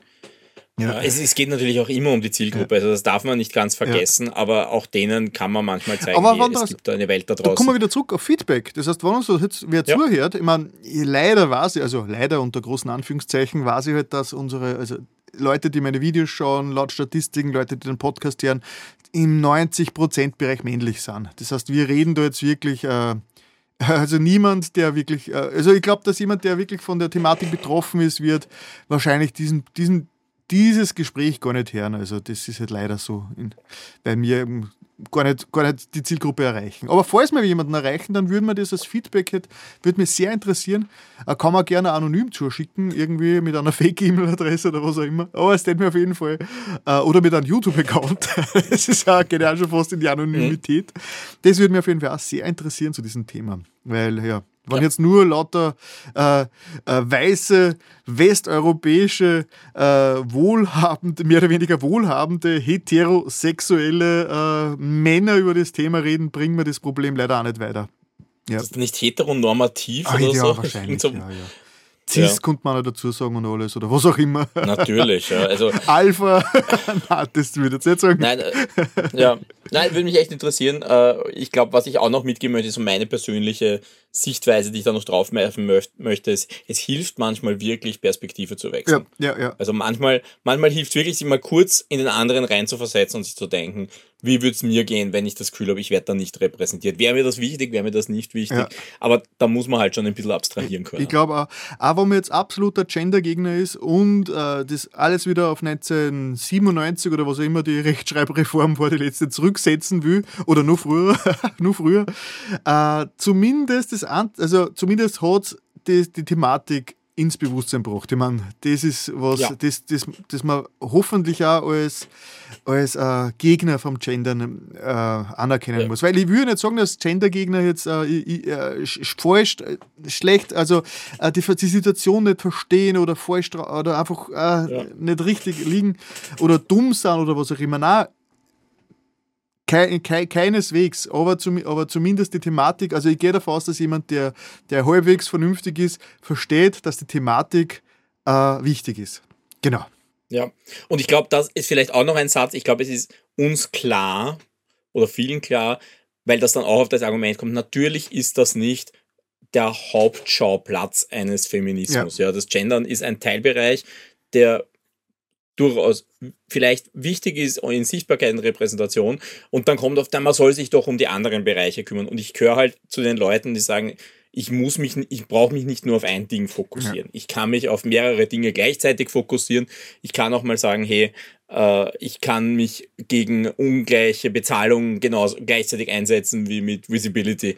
Äh, ja, ja, also auch das, ich glaube, wir sind alle nicht ganz so monothematisch, gegen, wie man manchmal Also gegen was ich mir am liebsten einsetzen wäre, äh, würde, wäre der Umstand, dass äh, der durchschnittliche äh, Aktienmanager irgendwie am 2. Jänner schon äh, so viel verdient hat wie der durchschnittliche äh, Durchschnittsbürger im ganzen Jahr. Ja, man war Fettkette. ja, war, war der nicht ein bisschen später so am 4. Ja, so, so irgendwas herum. Ich meine, ja. da gibt es ja auch erfolgreichere und nicht so erfolgreichere Aktienmanager. Ja, also, ja, ja. ach Gott, ja gerechtere Welt, gerechtere Aufteilung, ja. da war halt schon was Geiles, ja. Gut, wir zwar sind halt unverbesserliche linke Seelen, ja. aber wir sind verspielt und deswegen werden wir jetzt da in die in den Medienteil gehen. Also in den ersten Medienteil, ja. nämlich die Games, weil das war jetzt ein sehr schwieriges Thema. Aber wie gesagt, es ist ein Podcast über Medien, Medienkultur und das Medienmachen. Und ich finde, da hat so eine Diskussion eigentlich auch äh, durch, äh, Sinn, weil es wichtig ist. Und das ist, finde ich, da, das ist, finde ich, so ein bisschen mein Auftrag auch in der Medienverantwortung, dass man so Themen anspricht und im, äh, im Diskurs teilnimmt. Ja, aber jetzt geht es in die totale Unterhaltung. So. Ja, so, ich starte mit einer Kurzerwähnung, weil ich glaube, wenn wir das als normales Thema jetzt genommen hätten, dann war der Podcast in die 10-Stunden-Richtung gegangen. Ich habe mir, ah. über, hab mir über Weihnachten äh, und Leute, die meinen Let's Play-Kanal verfolgen, haben es eh mitgekriegt, ich habe mir wieder Link's Awakening am Gameboy angeschaut, weil ich habe ein Let's Play gemacht dazu. Bestes Zelda aller Zeiten. Ja, genau, ja. ich habe es gewusst. ähm, aber für mich eines meiner Lieblings-Zelda das natürlich und ich habe jetzt die, die Switch-Version aus dem Jahr 2019, habe insgesamt zweimal durchgespielt, seit sie rausgekommen ist und jetzt seit längerem wieder die Gameboy-Variante auf Englisch diesmal. Weil ich habe mir damals, mhm. wie ich meinen Kanal gestartet habe, habe ich, mir, äh, hab ich auf Englisch gestartet, den Let's Play-Kanal. Und dann habe ich mir die englische Version von Link's Awakening gekauft, damit ich es auf Englisch auch Let's Playen kann. Nur dann habe ich das nicht gemacht, dann habe ich den Kanal auf Deutsch umgestellt und jetzt habe ich ihn wieder auf Englisch umgestellt und jetzt habe ich endlich nach vier Jahren oder was äh, äh, mein, mein englischsprachiges Link's Awakening äh, Let's Play machen können. Und ich habe es sehr genossen und ich muss sagen, ich habe dann nachher wieder reingeschaut in das Remake und die Originalversion ist, hat einfach viel mehr Charme. ich bleibe dabei. Es ist das Remake auch nicht schlecht und so, hat, geht er ganz, ganz, ganz einen eigenen Weg, aber das originale Link's Awakening am Gameboy, also Zelda, wir reden von Zelda natürlich, ähm, hat mhm. so für die Technik, die, die Technik des Gameboys wird perf so perfekt ausgenutzt. Es ist so liebevoll gemacht. Es stört in keinem Moment, dass es nur äh, schwarz-weiß, also die, die X-Version ist ein bisschen bunt schon. es stört in keiner ja. Weise, dass es einfach diese Technik ist. Das heißt, es ist im Gegenteil, äh, wenn man es jetzt als Retro-Spiel heute rausbringen tät, quasi als Indie-Game, das so angehaucht ist, würde man es nicht besser machen können. Äh, und es hat einfach vom Charme und von alles her, es trifft es zumindest für mich einfach äh, die Noten alle so perfekt dass ich einfach noch, also ich war richtig, es war und äh, ich war zum Schluss dann natürlich wieder zu Tränen gerührt, nach dem 40. Mal, dass ich das Spiel durchgespielt habe. Und diesmal habe ich sogar auf Video gehabt. Das ist so traurig.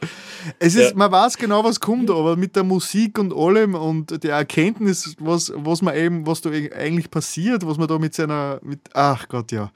Also ich habe es unglaublich ja. genossen und äh, wo kann man das zurzeit, also die originale Gameboy-Version ist eigentlich nur mehr emuliert möglich, weil außer man hat noch ein 3DS, ja. aber das ist Shop ja auch schon zu. Ein 3DS, ja. ja. Aber da ist das Shop. ist er jetzt schon zu, da drehen sie jetzt ab, ich weiß es nicht. Ich glaube, er ist noch offen, aber man kann kein Geld mehr raufladen, ja. ich habe es schon verdrängt. Irgend sowas, ja. Die also Switch-Version also Switch ist auch cool hat ein paar ja. Komfortfunktionen, wie zum Beispiel mehrere, mehr Teleporter als, äh, als äh, der Gameboy-Version. Man kann die magischen Muscheln kann man auf der Switch-Version äh, sie anzeigen lassen mit so einem Detektor.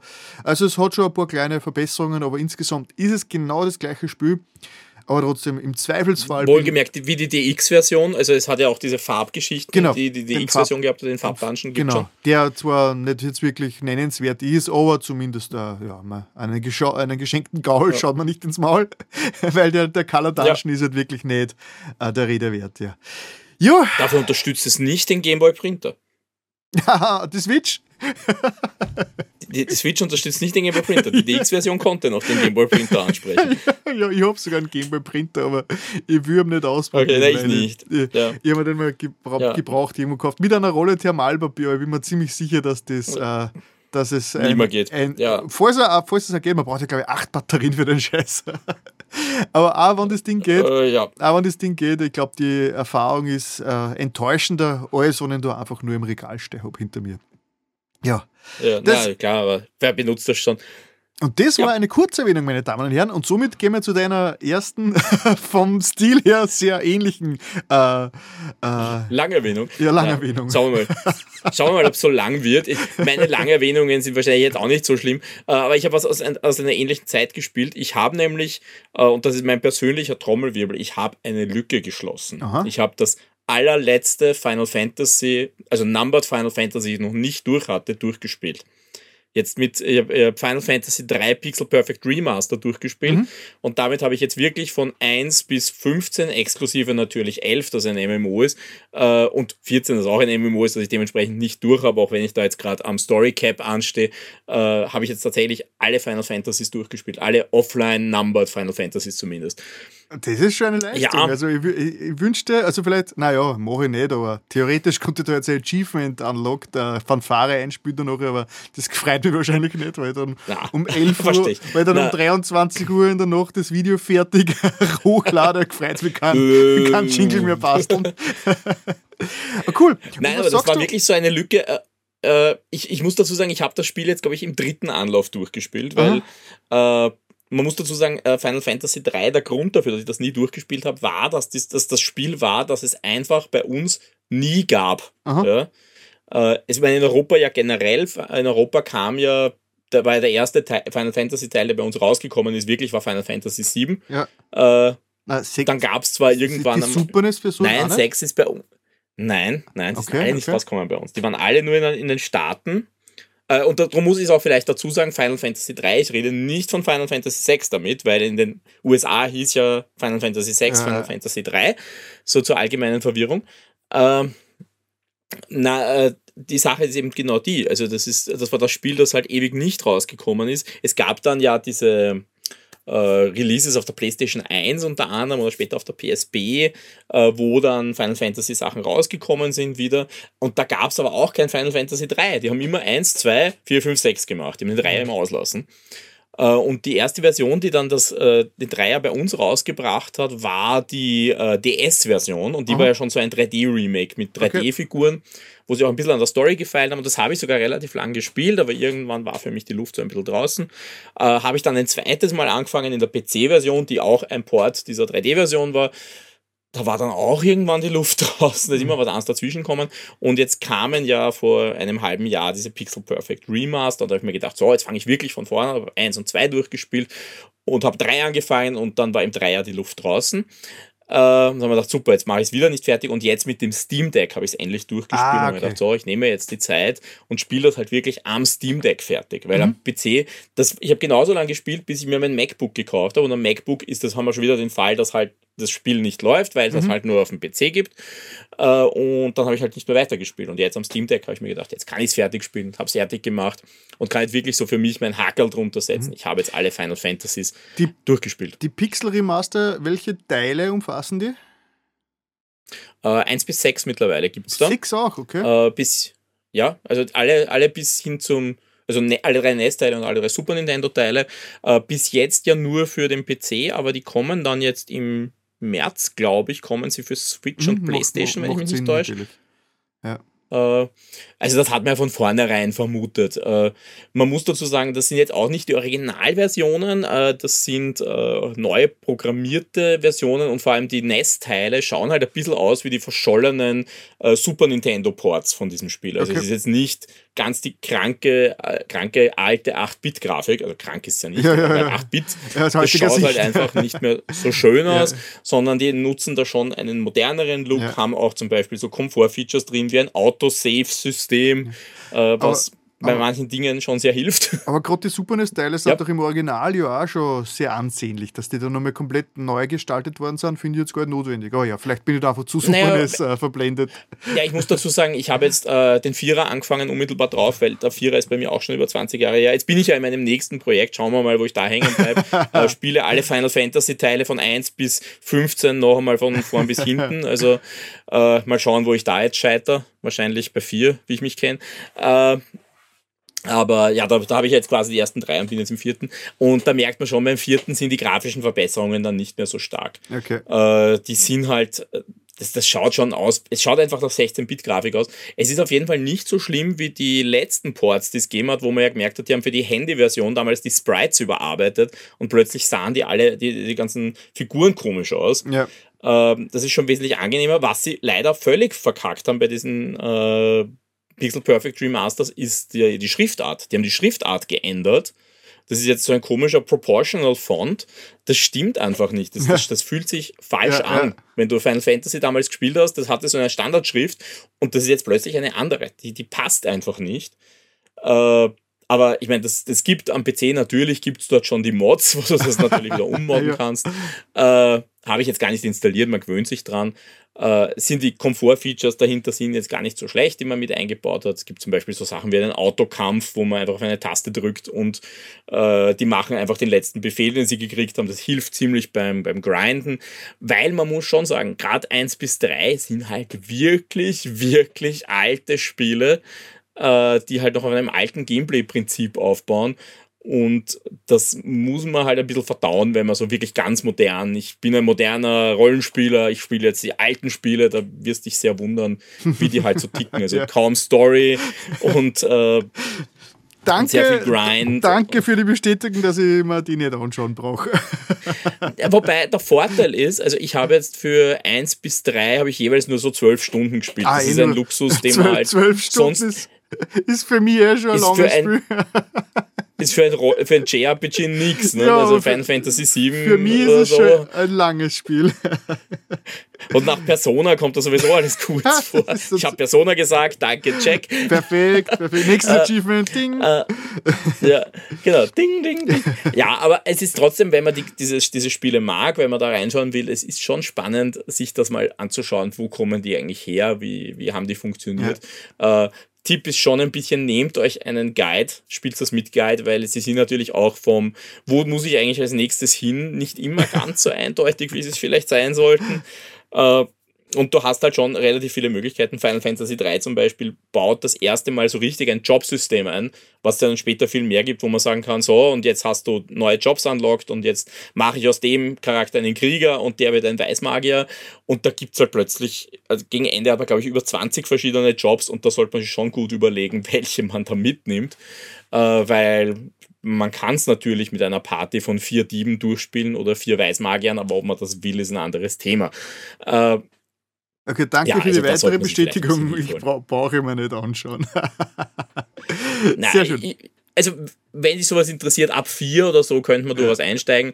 Äh, es ist tatsächlich jetzt auch so, ich habe beim Vierer plötzlich so richtig, richtig äh, Übergangs- äh, Probleme gehabt, weil ich war es halt gewohnt, eben ganz strikter Rundenkampf und der Vierer führt dann das erste Mal was ein, was wir dann relativ lange in Final Fantasy sehen, nämlich ATB, also mhm. das Kampfsystem mit diesen Zeitbalken, die sich füllen und wenn der voll ist, kannst du angreifen und ich war es halt so gewohnt, ich kann das Steam Deck aus der Hand legen, die tun schon nicht weiter und kann mal zwischen was zum Trinken holen und plötzlich bin ich tot, bis ich wieder zurückkomme, weil die haben halt weiterkämpft. Äh, also es ist dann schon immer wieder so ein bisschen ein Kulturschock. Aber es ist interessant, also wer sich solche Serie, wer diese Serie einfach mag, mag und zu den Wurzeln will, diese Pixel Perfect Remaster sind, glaube ich, momentan die beste Version, die man sich dafür raussuchen kann. Mhm. Cool. Ja, also äh, Genre-Fans greifen zu. genau, genau. Und alle anderen interessiert es eh nicht, ganz ehrlich. alle äh, anderen spielen nicht mal Probe. aber, aber, naja, aber wobei man sagen muss, natürlich, es gibt diese ganz großen Klassiker da drin und äh, jeder, der also ich, ich glaube, viele von uns haben schon mal gehört, Final Fantasy VI zum Beispiel ist halt so ein grandioses Spiel. Ja, schaut es euch an. Äh, man muss halt ein bisschen diesen 16-Bit-Retro-Magen mitbringen, aber ah, gut, dann den ist es ein wieder. Den hättet ihr wieder. ja, eh, also also ich sage sag ich ja, mit 4, was der erste Super NES-Teil war, könnte man schon wieder einsteigen. Das ist schon ganz nett. Aber natürlich, die, die Spitze dieser Entwicklung ist natürlich dann der, der sechste Teil. Ja, ja cool. Äh, genau, ich habe mir neulich die PlayStation VR 2 endlich vorbestellt, weil im Shock 2 Forum, uh. im Shock 2 Forum die Info aufgepoppt ist, dass man es beim Mediamarkt jetzt da in Österreich vorbestellen kann, weil es war ja so ein bisschen unklar, die Situation, so äh, Vorbestellung nur in Deutschland, kriegen wir in Österreich überhaupt Chargen, was auch immer, bla bla äh, hat sich keiner so recht ausgehen. Und anscheinend war dann so, so Anfang Jänner äh, ist die, äh, die Info gedroppt. Ja, beim Mediamarkt kann man es eigentlich offiziell für den 22. Februar vorbestellen. Dann bin ich gleich zum Mediamarkt meiner Wahl. Also das ist jetzt keine Werbung, es ist halt einfach nur, mir ist nichts anderes überblieben, weil der der Einzige ist, der es kriegt.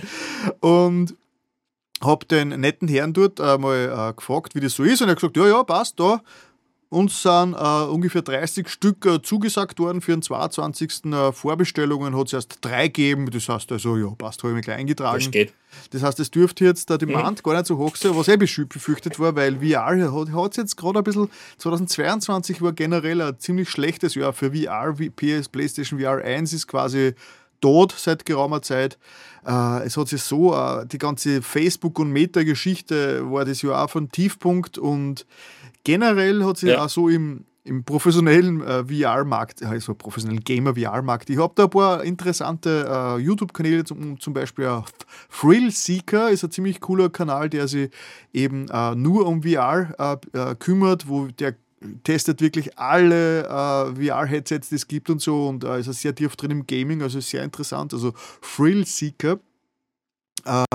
und der Ragmat 2022 war jetzt, was äh, die breite Masse an Video, also an VR angeht, nicht so erfolgreich. Und äh, inzwischen schwingt, schwingt die Stimmung so ein bisschen um.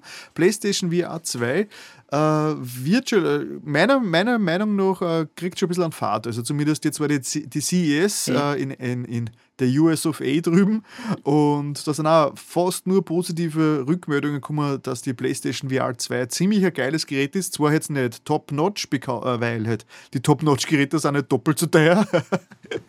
ja, klar. Also, ich meine, die PlayStation VR kostet 55 Dollar bzw. 600 Euro, was nicht wenig ist, aber PlayStation VR 1 hat 400 gekostet und man hat nur die depperte Kamera und die zwei depperten Move-Controller braucht. Das heißt, da waren wir auf 600. Nur gut, aber die ja. PlayStation 4 war nicht so teuer, also von dem her. Gut. Das stimmt, ja. Auf jeden aber, Fall. Äh, die war auch ursprünglich nicht so billig, also ja, das darf man auch nicht vergessen. Stimmt, stimmt. Auf jeden Fall, äh, das heißt, äh, um PlayStation VR 2 in den Genuss zu kommen, muss man halt auch 1100 ähm, Euro ausgeben mit der PlayStation äh, 5. Äh, das ist jetzt nicht wenig, aber ich glaube, wenn man einen potenten PC hat plus einen guten Headset, ist man mindestens auf dem Bereich. Das heißt, äh, äh, äh ich glaube, es liegt, es, PlayStation VR 2 liegt da ganz gut eigentlich preislich. Und wir haben eh in der Vergangenheit schon öfters drüber äh, geredet. Ich glaube, das letzte Mal, wie wir drüber geredet haben, haben wir den Preis noch gar nicht gewusst. Aber schauen wir mal. Kann sein, ja. Schon länger auf jeden Fall, geredet ich habe die, also diese Vorbestellung habe ich jetzt zum Anlass genommen, um meine alte PlayStation VR 1 wieder mal rauszukramen. weil ich habe schon äh, verschachtelt irgendwo am, am, oben am Dachboden mhm. gehabt. Und aber ich schaue mal rein und mache nur ein letztes Video, habe ich auf meinem Humaldo macht Videos Kanal äh, hochgeladen, wo ich ein letztes Mal quasi die äh, PSVR 1 einschalte und ein bisschen äh, schaue, wie das so war damals und habe mir gedacht, schon wenn ich schon dabei bin, mache ich auch ein paar andere Videos nur für den Let's Play-Kanal und bin drauf gekommen, dass ich äh, mindestens zwei Exclusives mir nie angeschaut habe. Also, Fangen wir mal mit okay. dem Exclusive an, äh, das ich schon kennt habe und das ich auch vergöttere, nämlich Astrobot Rescue Mission. Also Astrobot ist ja jedem PlayStation-Spiel inzwischen ein Begriff, weil es war ja mehr oder weniger, es war gratis dabei bei der PlayStation 5. Also dieser kleine so ja. Sony-Maskottchen, dieser kleine Roboter, der süße, Jump'n'Run-mäßig, alles sehr solide Jump'n'Run kostet. Zwar erfindet das Rad nicht neu, aber macht das alles in, von einer sehr hohen Qualität. Und der hat ja auch lustigerweise zwei Jahre nach Markteinführung der PlayStation VR 1 äh, seinen, äh, seinen Titel kriegt. Also Re äh, Rescue mhm. Mission war 2018, also genau zwei Jahre nachdem okay. die PlayStation VR rausgekommen ist und ist ein 3D Jump'n'Run, wo man äh, von einer erhöhten Perspektive auf den Astrobot runterschaut und dann quasi den Astrobot als Jump'n'Run-Figur so durch die Welt geleitet und man teilweise auch selbst äh, äh, Interaktion. Also man ist ein Roboter, der schwebt und der steuert einen kleinen Roboter, der unten herumläuft. und, äh, Klingt ein bisschen doppelt. Aber, genau, man, kriegt also halt, man kriegt halt erst mit, man ist die Kamera. Also der Roboter, der schwebt, ist die Kamera mehr oder weniger. Man stellt sich vor wie der Lakito mhm. bei Mario 64. man spielt quasi okay. den Lakito von Mario 64. und kann halt als Lakito auch mit den Gegenständen irgendwie kollidieren. Oder die Gegen plötzlich kommt der Gegner drauf drauf, dass er dich, also die Kamera angreift und nicht den, äh, nicht den, okay. den Astrobot. Äh, und es ist extrem liebevoll gemacht. Es ist relativ umfangreich. Äh, ich würde sagen, fünf Stunden mal, wenn man es durchspielt, einfach, schnell mal und wenn man dann noch alle äh, Achievements und Sammelgegenstände hat, hat sicher das Doppelte noch. Also jetzt nicht super lang, aber es ist auch kein, kein Tech-Demo, weil viele sagen, ja, war, Astrobot war doch nur ein PSVR One Tech-Demo, das zählt nicht. Aber ich würde das schon als zwar nicht allzu langes, aber sehr, sehr vollwertiges Spiel sehen. Und es ist einfach spielerisch künstlerisch mhm. so kreativ, so ideenreich. Es setzt äh, VR so gut ein. Zum Beispiel in einem Level ist man über den Wolken und plötzlich kommt ein riesiger äh, Roboter. Also hm. Äh, der einfach so aus den Wolken herausragt und einfach äh, dir die Hand ausstreckt und du kannst über seine Finger, über die Schultern drüber laufen und er setzt dir mit der anderen Hand dann woanders ab und so und das ist äh, wie, richtig, richtig geil gemacht und auch gute Ideen okay. und gute Musik, gute Spielbarkeit und alles. Also, ich, das habe ich nur mal wirklich genossen, das nur mal zum Spielen. Und äh, ist aber wahrscheinlich, also ich würde es so schade finden, wenn das nicht irgendwie für die PlayStation VR 2 umgesetzt wird oder zumindest einen Nachfolger kriegt, weil das Ding, das Ding hat so viel Potenzial. Also, äh, ja. Und ich glaube, verkaufszahlmäßig ist es bei 800.000 oder was wahrscheinlich, weil 5 Millionen äh, verkaufte PlayStation VR 1 Geräte und äh, ja, also nicht einmal eine Million äh, von dem Ding verkauft und das hätte wirklich, hätte wirklich mehr Publikum verdient, weil es wirklich ein grandioses VR-Erlebnis ist. Genau. Das habe ich schon gekannt. Also das Problem haben wir ja generell, ja. Also das, das ist nur kurz noch angeschnitten. Momentan ist es ja so, dass die äh, PSVR 2 nicht abwärtskompatibel sein wird zur genau. PSVR 1, also zumindest nicht out of the box. Es ist natürlich nicht ausgeschlossen, dass es Updates geben wird. Ähm, aber das heißt natürlich, eine Vielzahl an Spielen die man jetzt mit der PSVR 1 assoziiert, wird es halt einfach dann nicht geben auf, ja, der, ja. auf der 2. Es steht sogar, wenn man zurzeit äh, im PlayStation 5 Store sich die Spiele für die PlayStation VR 2 anschaut, ist sogar eine ganz eine kleine Meldung eingeblendet, so quasi, dass äh, PlayStation VR 2 nicht kompatibel mit dem äh, PlayStation VR 1 Spielen mhm. ist oder so. Das heißt, sie haben, es ist relativ ja. offiziell. Aber ja, gegen Updates spricht ja nichts. Äh, übrigens. Äh, aber die Frage ist halt, ob es passiert. Uh, Astrobot Rescue, Rescue Mission war ja vom Japan-Studio bzw. Asobi-Team und die sind ja inzwischen gemerged. Da war mhm. ja doch immer ein ganz großer Merger. Sie haben irgendwie okay. das zusammengelegt und der, der, der Nicolas Doucet oder so irgendwie war der Director und Producer. Ich habe mich mit dem Herrn nicht auseinandergesetzt, aber das ist mhm. anscheinend ein westlicher Entwickler, der da bei, ja, beim Japan-Studio irgendwie untergekommen ist. Da habe ich leider jetzt zu wenig Recherche betrieben. Aber der dürfte inzwischen auch mhm. äh, eine große Nummer sein beim Japan-Studio. Ja. Okay. Genau, das war diese, der eine Titel. Der zweite Titel, mhm. den ich mir angeschaut habe, war dann The Impatient. Das okay. äh, ist quasi der Vorgänger zu ähm, Until Dawn. Wenn Sie, wenn Sie hier nur ah, erinnern. Okay. Genau, Until Dawn, das war ja auf der PlayStation 4 dieses, äh, dieses ähm, Grusel, ähm, Teenie-Slasher, Horror-Ding mit den vielen Entscheidungen von Supermassive Games. Ähm, wo, mhm. der Mr., wo ich zum ersten Mal den Mr. Robot-Schauspieler äh, Schauspieler gesehen habe, bevor er dann, bei, bei, okay. bevor er dann äh, in äh, Mr. Robot äh, gespielt hat und ein Freddie Mercury. Genau, ähm, und Until Dawn ist 2015 rausgekommen, war dort damals eigentlich ein riesiger Achtungserfolg, hat kaum Marketing gekriegt, ist aber dann eigentlich ziemlich, ziemlich durch die Decke gegangen, war technisch bis heute eigentlich sehr gut. Ich finde, die, die, die Charakteranimationen bis heute und die Gesichtsanimationen waren sehr cool. Die Geschichte, ja, war okay. wie das halt so ist bei diesen Horror-Dingern, diesen Teenie-Horror-Dingern. Und jetzt eben der Impatient spielt 60 Jahre vor ähm, äh, Until Dawn in der gleichen Gegend und äh, beleuchtet ein bisschen die, die Umstände, die zu der ganzen, zu den Vor äh, Geschehnissen da mhm. geführt haben. Da will ich jetzt gar nicht so sehr drauf eingehen. Aber ich war ja, ich habe ja damals bei Until Dawn Supermassive Games äh, ganz viel voraus ähm, Lorbeeren geben, habe gesagt, super geile Studie, was die machen, aber inzwischen bin ich gar nicht mehr so begeistert von denen, weil die haben ja diese, äh, die, die aktuelle Horrorserie, ich glaube, ich habe es sogar schon mal einmal angesprochen, wo sie ja schon inzwischen drei oder vier Teile rausgebracht haben, mir fällt der Name jetzt nicht ein und das ich einfach vom Writing her extrem schlimm finde, also finde ich, funktioniert überhaupt nicht und leider ist äh, der Inpatient geht in die gleiche Richtung. Es ist sehr es ist die Geschichte, es ist alles so richtig, wie man sich einen schlechten B-Movie vorstellt. Wo, und das ist leider das ist so richtig mhm. repräsentativ für, die, für, für den Stand der Videospiele und der Erzählungen in Videospielen, weil die Supermassive Games-Typen sind wahrscheinlich dem, haben sind der Meinung, dass sie die geilsten Geschichtenerzähler der Welt sind. Aber wenn sie diese Geschichte äh, irgendwo in einem Film nur verwenden, das, dann das, also, das, kann man nur drüber lachen. Das heißt, leider, leider äh, geschichtemäßig finde ich, also um es herunterzubrechen, äh, man wacht in einem Sanatorium auf, irgendwo ganz abge abgeschieden, irgendwo in den Bergen. Äh, es ist Schnee verweht, man weiß nicht, wer man selbst ist und es werden Experimente so äh, äh von einem äh, Sigmund Freud-artigen äh, Typen mit einem durchgeführt und man weiß nicht, wer man ist und man kriegt da irgendwelche Tests wird, werden gestellt und, äh, und dann wird man auf sein Zimmer äh, gebracht und äh, da trifft man andere Insassen dort in der, An in der Einrichtung, die auch nicht genau wissen, was los ist und äh, es ist ganz, es ist eh okay gemacht aber es ist jetzt wirklich die Geschichte, die man schon zum hunderttausendsten Mal gesehen hat. Der Twist, der zum Schluss kommt, ist auch bekannt. Das Coole ist, dass es halt wieder mhm. verschiedenste Entscheidungen gibt. Das heißt, sie haben den Butterfly-Effekt drinnen, das heißt, kleinste Entscheidungen ändern äh, den Verlauf des Spiels. Ich habe es zum Beispiel für ein Let's Play, habe ich schon rekordet, das dürfte dann morgen äh, rauskommen oder übermorgen. Äh, also quasi, wenn dieser Cast erscheint. Genau, einen Tag nach Erscheinen äh, dieses Casts rauskommen. Da habe ich zum Beispiel den Schluss, die Schlusssequenz nochmal angespielt und habe nur eine kleine Aktion anders mhm. gemacht und plötzlich waren ganz andere Geschehnisse drinnen. Das heißt, das ist schon ganz nett. Mhm.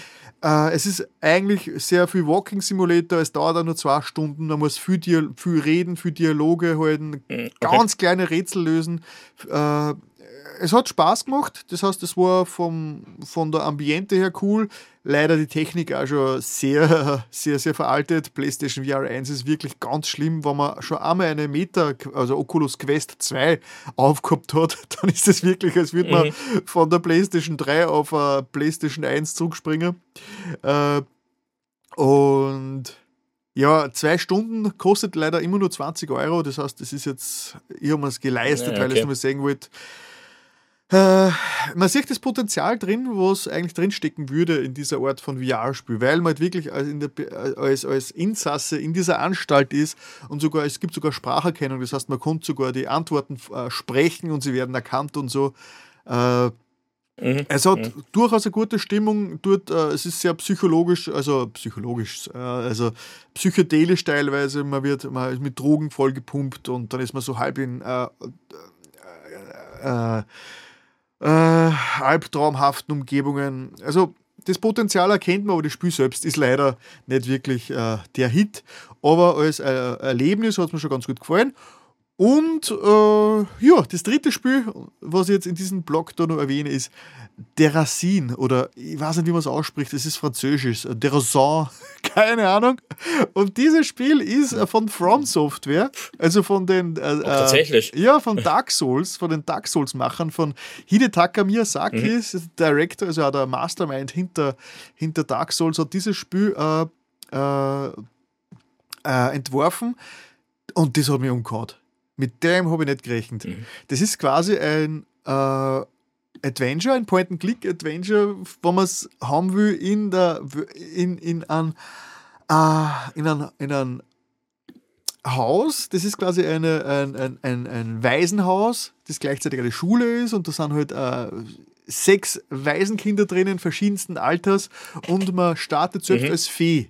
Das heißt, man Okay. Als, beginnt das Spiel als Fee, die plötzlich in diesem Haus erscheint und äh, diese Fee und, und Feen, in diesem Spiel zumindest, äh, erleben die Welt äh, äh, äh eingefroren. Und das ist ein ganz netter Trick. Das mhm. heißt, man, ist, äh, man bewegt sich durch das Haus durch, die, die, die Welt ist eingefroren, man sieht die, die, die Kinder, die dort wohnen, quasi regungslos, kann mit, vergangen, mit, mit verschiedensten früheren äh, Zeitpunkten, wo mhm. sie sich befunden haben, interagieren, das heißt verschiedenste äh, Erinnerungen vorlesen lassen und zu gewissen Aktionen äh, passiert dann was und man kann dann in der Zeit vor- und zurückspringen. Und es entwickelt sich daraus wirklich ein okay. Zeitreise-Ding, wo man äh, ein halbes Jahr noch vor- und zurückspringt, wo man die Vergangenheit beeinflussen muss, damit die Zukunft äh, in bessere Bahnen gerät und so.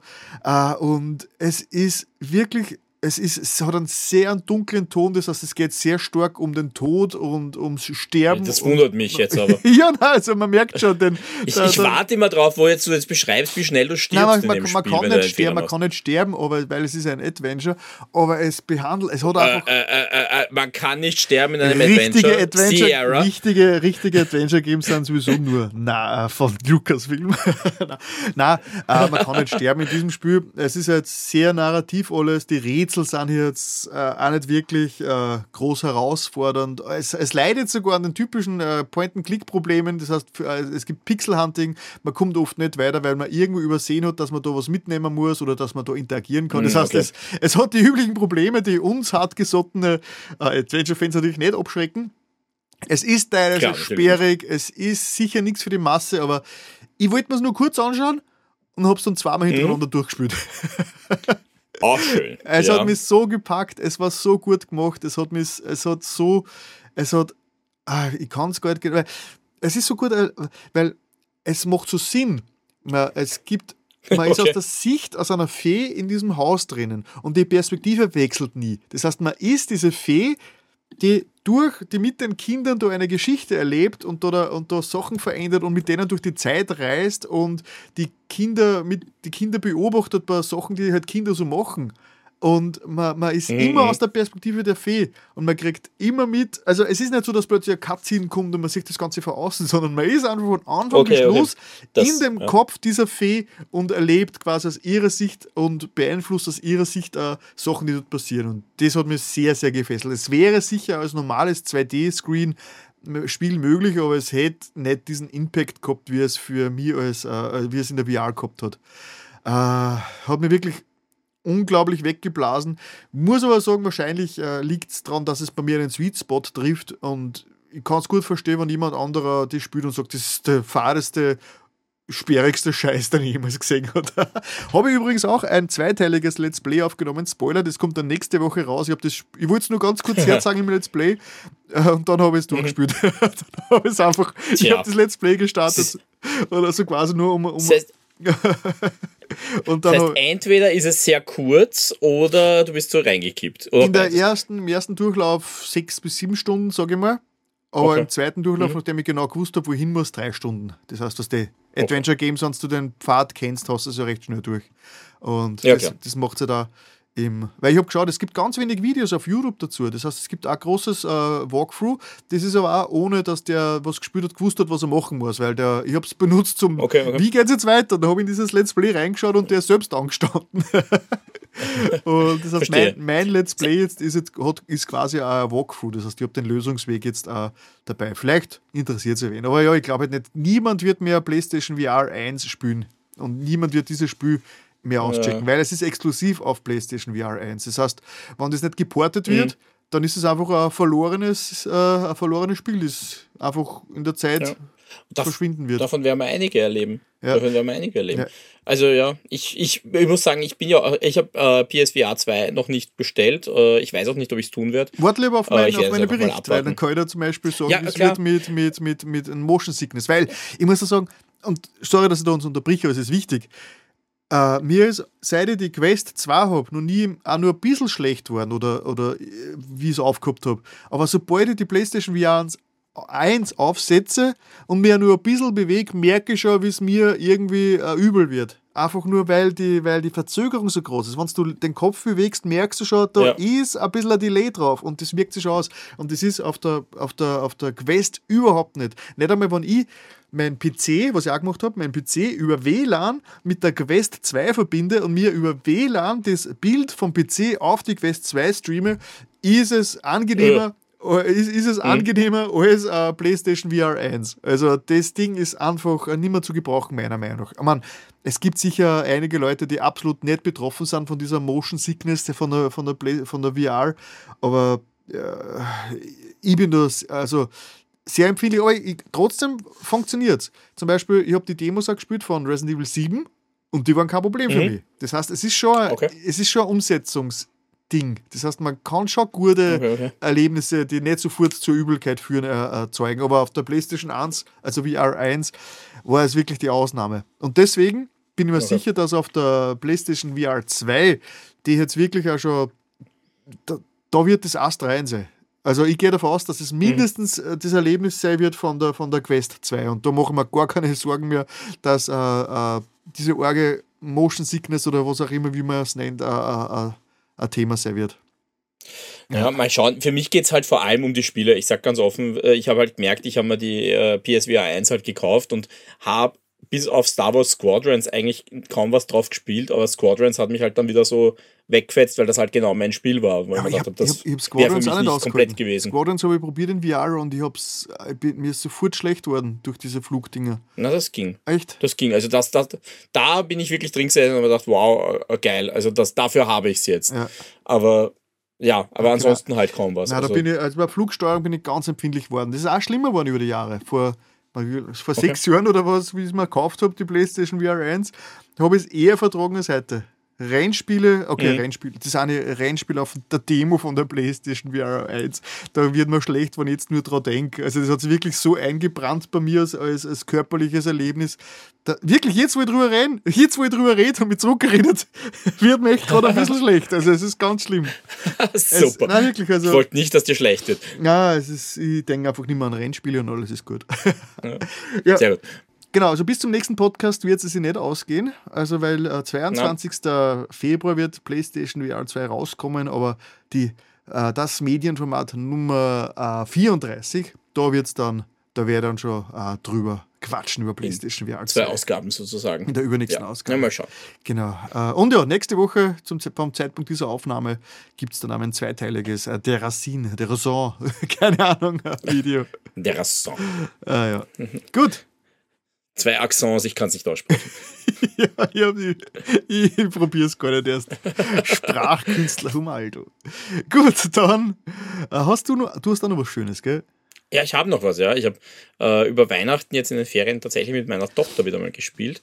Also äh, ein Spiel, also anders auf, aufgegangen. Ich, es war so, dass meine Tochter beschlossen hat, sie möchte jetzt wieder neue Spiele spielen, wo ich, äh, wo ich spiele und sie zuschauen kann. Und ich habe gesagt, bevor wir das machen, müssen wir jetzt endlich Sachen durchspielen, die wir miteinander angefangen haben. Und eins von diesen Spielen, die wir äh, vor um, über einem halben Jahr angefangen haben, miteinander zu spielen, war, war Pikmin 3 Deluxe.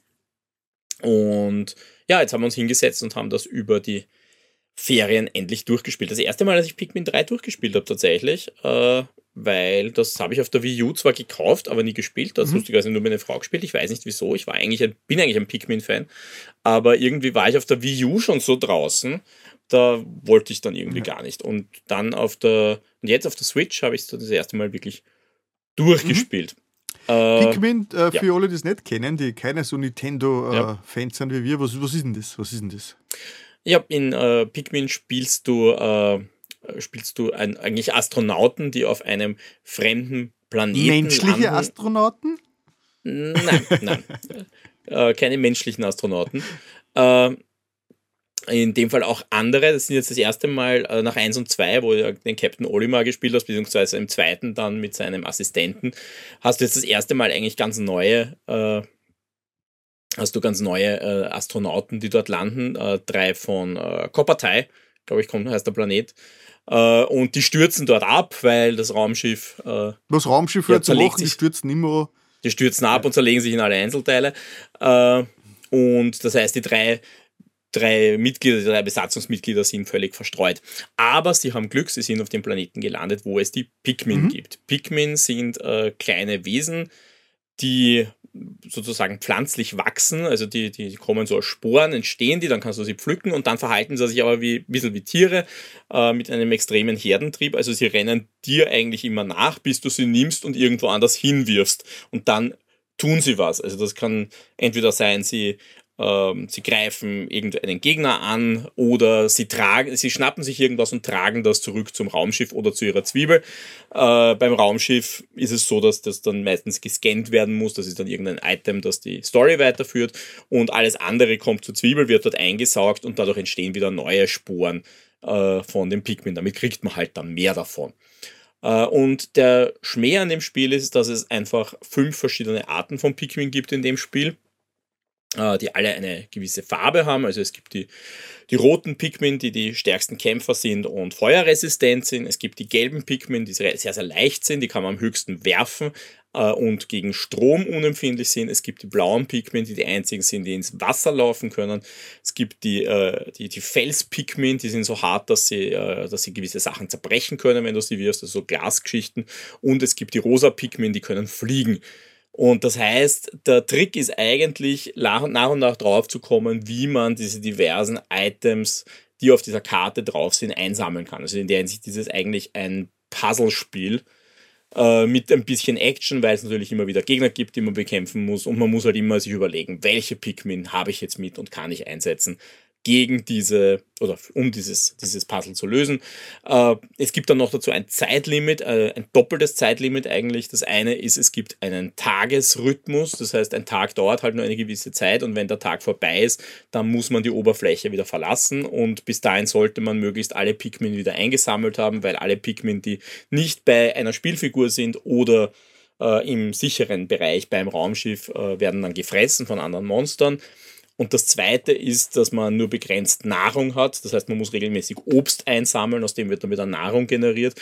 Äh, und das ist so dieses große Limit, bis man die Story vollendet hat, weil quasi, wenn einem das Essen ausgeht, dann äh, ist das Spiel auch vorbei. Mhm.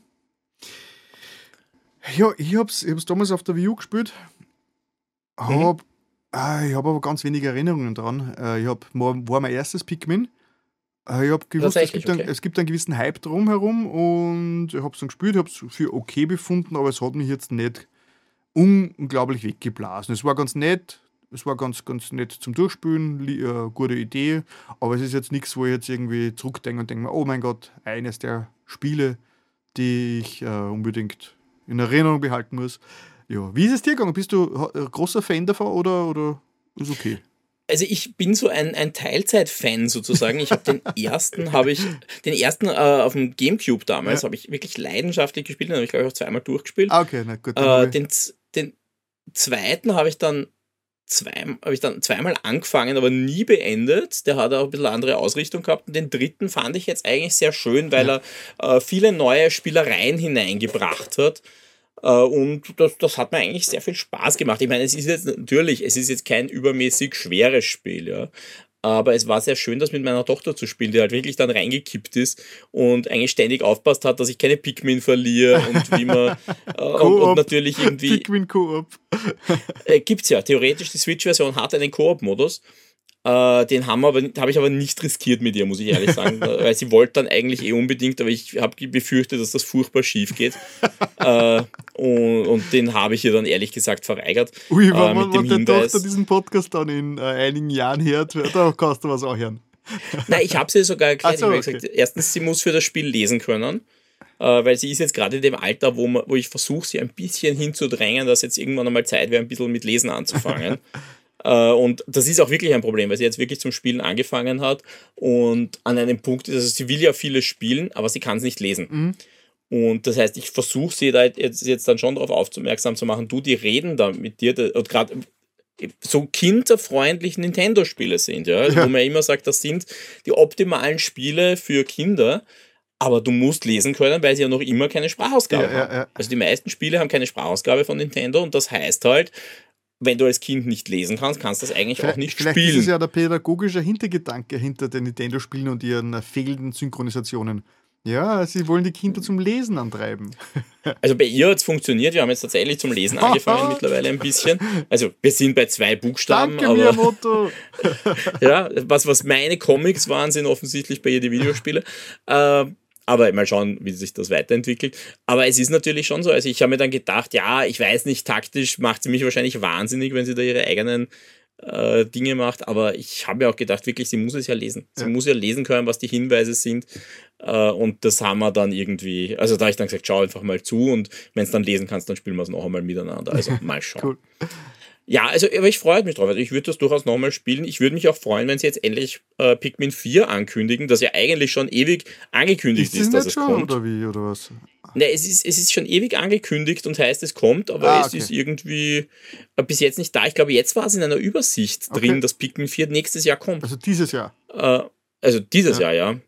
23. Also das ja. ist aber ist 2015 angekündigt worden. ja, die Pikmin ist eine Tradition, äh, dass es länger dauert. Ja, ja, aber er hat 2015, ich habe es gerade äh, rausgesucht, hat Miyamoto zu äh, Eurogamer gesagt, es ist, es ist very close to completion. ja, und dann ist der Mario-Film äh, passiert und dann hat er keine Zeit mehr gehabt. ja, aber auf jeden Fall, es, es, es war jetzt in dieser Übersicht, glaube ich, äh, der Spiele, die 2023 kommen sollen, was drin. Also ja, jedes Spiel von Nintendo, das sich zurzeit verzögert, hat man so ein bisschen, äh, okay, kommt es nur für diese Switch oder für die nächste? Ja, aber es ist ja noch nichts angekündigt. Ne? Also ja, ganz ehrlich, es, es, spielt sich halt gut auf, der Switch. Also ich, mal schauen, wir wissen ja nicht, aber jetzt, nächstes Jahr wird sie, also dieses Jahr wird keine Switch mehr kommen, weil dann wäre es schon ankündigt. Also die, da ja, wüsste man schon irgendwas. Also da wird höchstens eine, eben diese Switch weiß ich nicht, Pro kommen ja. und auch die, die glaube ich nicht ja, mehr, weil ja, das wird einfach jetzt schon das nächste Gerät sein. Es hat neulich einen, einen Leak gegeben, dass die äh, Pro Switch äh, geplant war und schon recht weit in mhm. der Entwicklung war und dann äh, abgedreht wurde.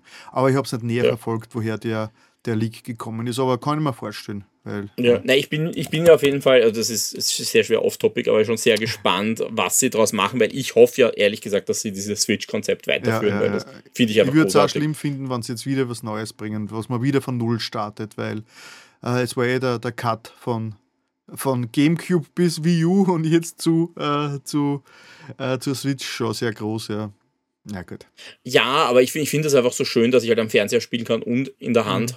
Also, also das ja, hätte ich halt einfach äh, gern weiterhin. Das wäre mir persönlich wichtig, weil ich halt einfach sehr gern äh, Handheld spiele. Ja, ja.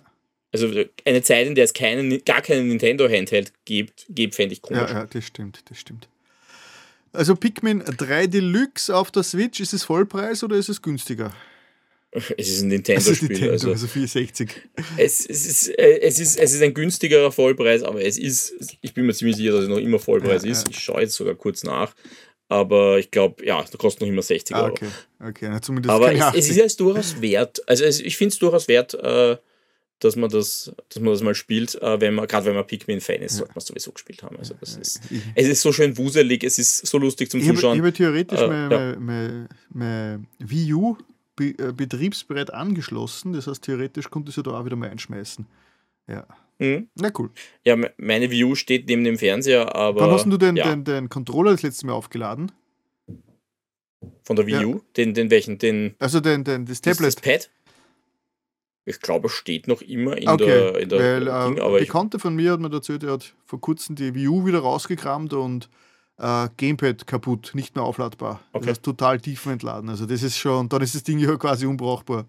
Mhm. Ja, aber ich bin mir ziemlich sicher, dass meins auch nicht mehr angesteckt ist. Also, also vielleicht checkt das mal regelmäßig. Also jeder, der das jetzt hört ja. und eine Wii U zu Hause hat, äh, ob, ab und zu mal den Controller wieder anstecken, weil wenn der Akku eingeht, ja. ich meine, man kann theoretisch, glaube ich, den Akku wechseln, aber ich würde jetzt, ich glaube, das ist, ja, ich muss halt mal schauen, wie einfach der Wii U Controller Akku zu, zum Wechseln ist. Der vom 3DS war ja super easy zum Wechseln, aber ja. von der Wii U müsste ich schauen. Ja. Ja. Ich glaube, die Switch hat ein ähnliches Problem. Also die darf man auch nicht in Tiefentladung gehen ja. lassen oder so.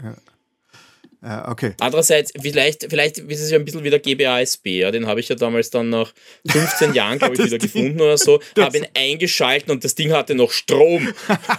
ja. Es war noch halb voll der Akku. Das war die gute alte Akkuzeit. Ne? ja. Äh, also das war noch ein Akku. Wahrscheinlich, wenn der Akku liegt, äh, dann muss das ganze Haus irgendwie evakuiert werden.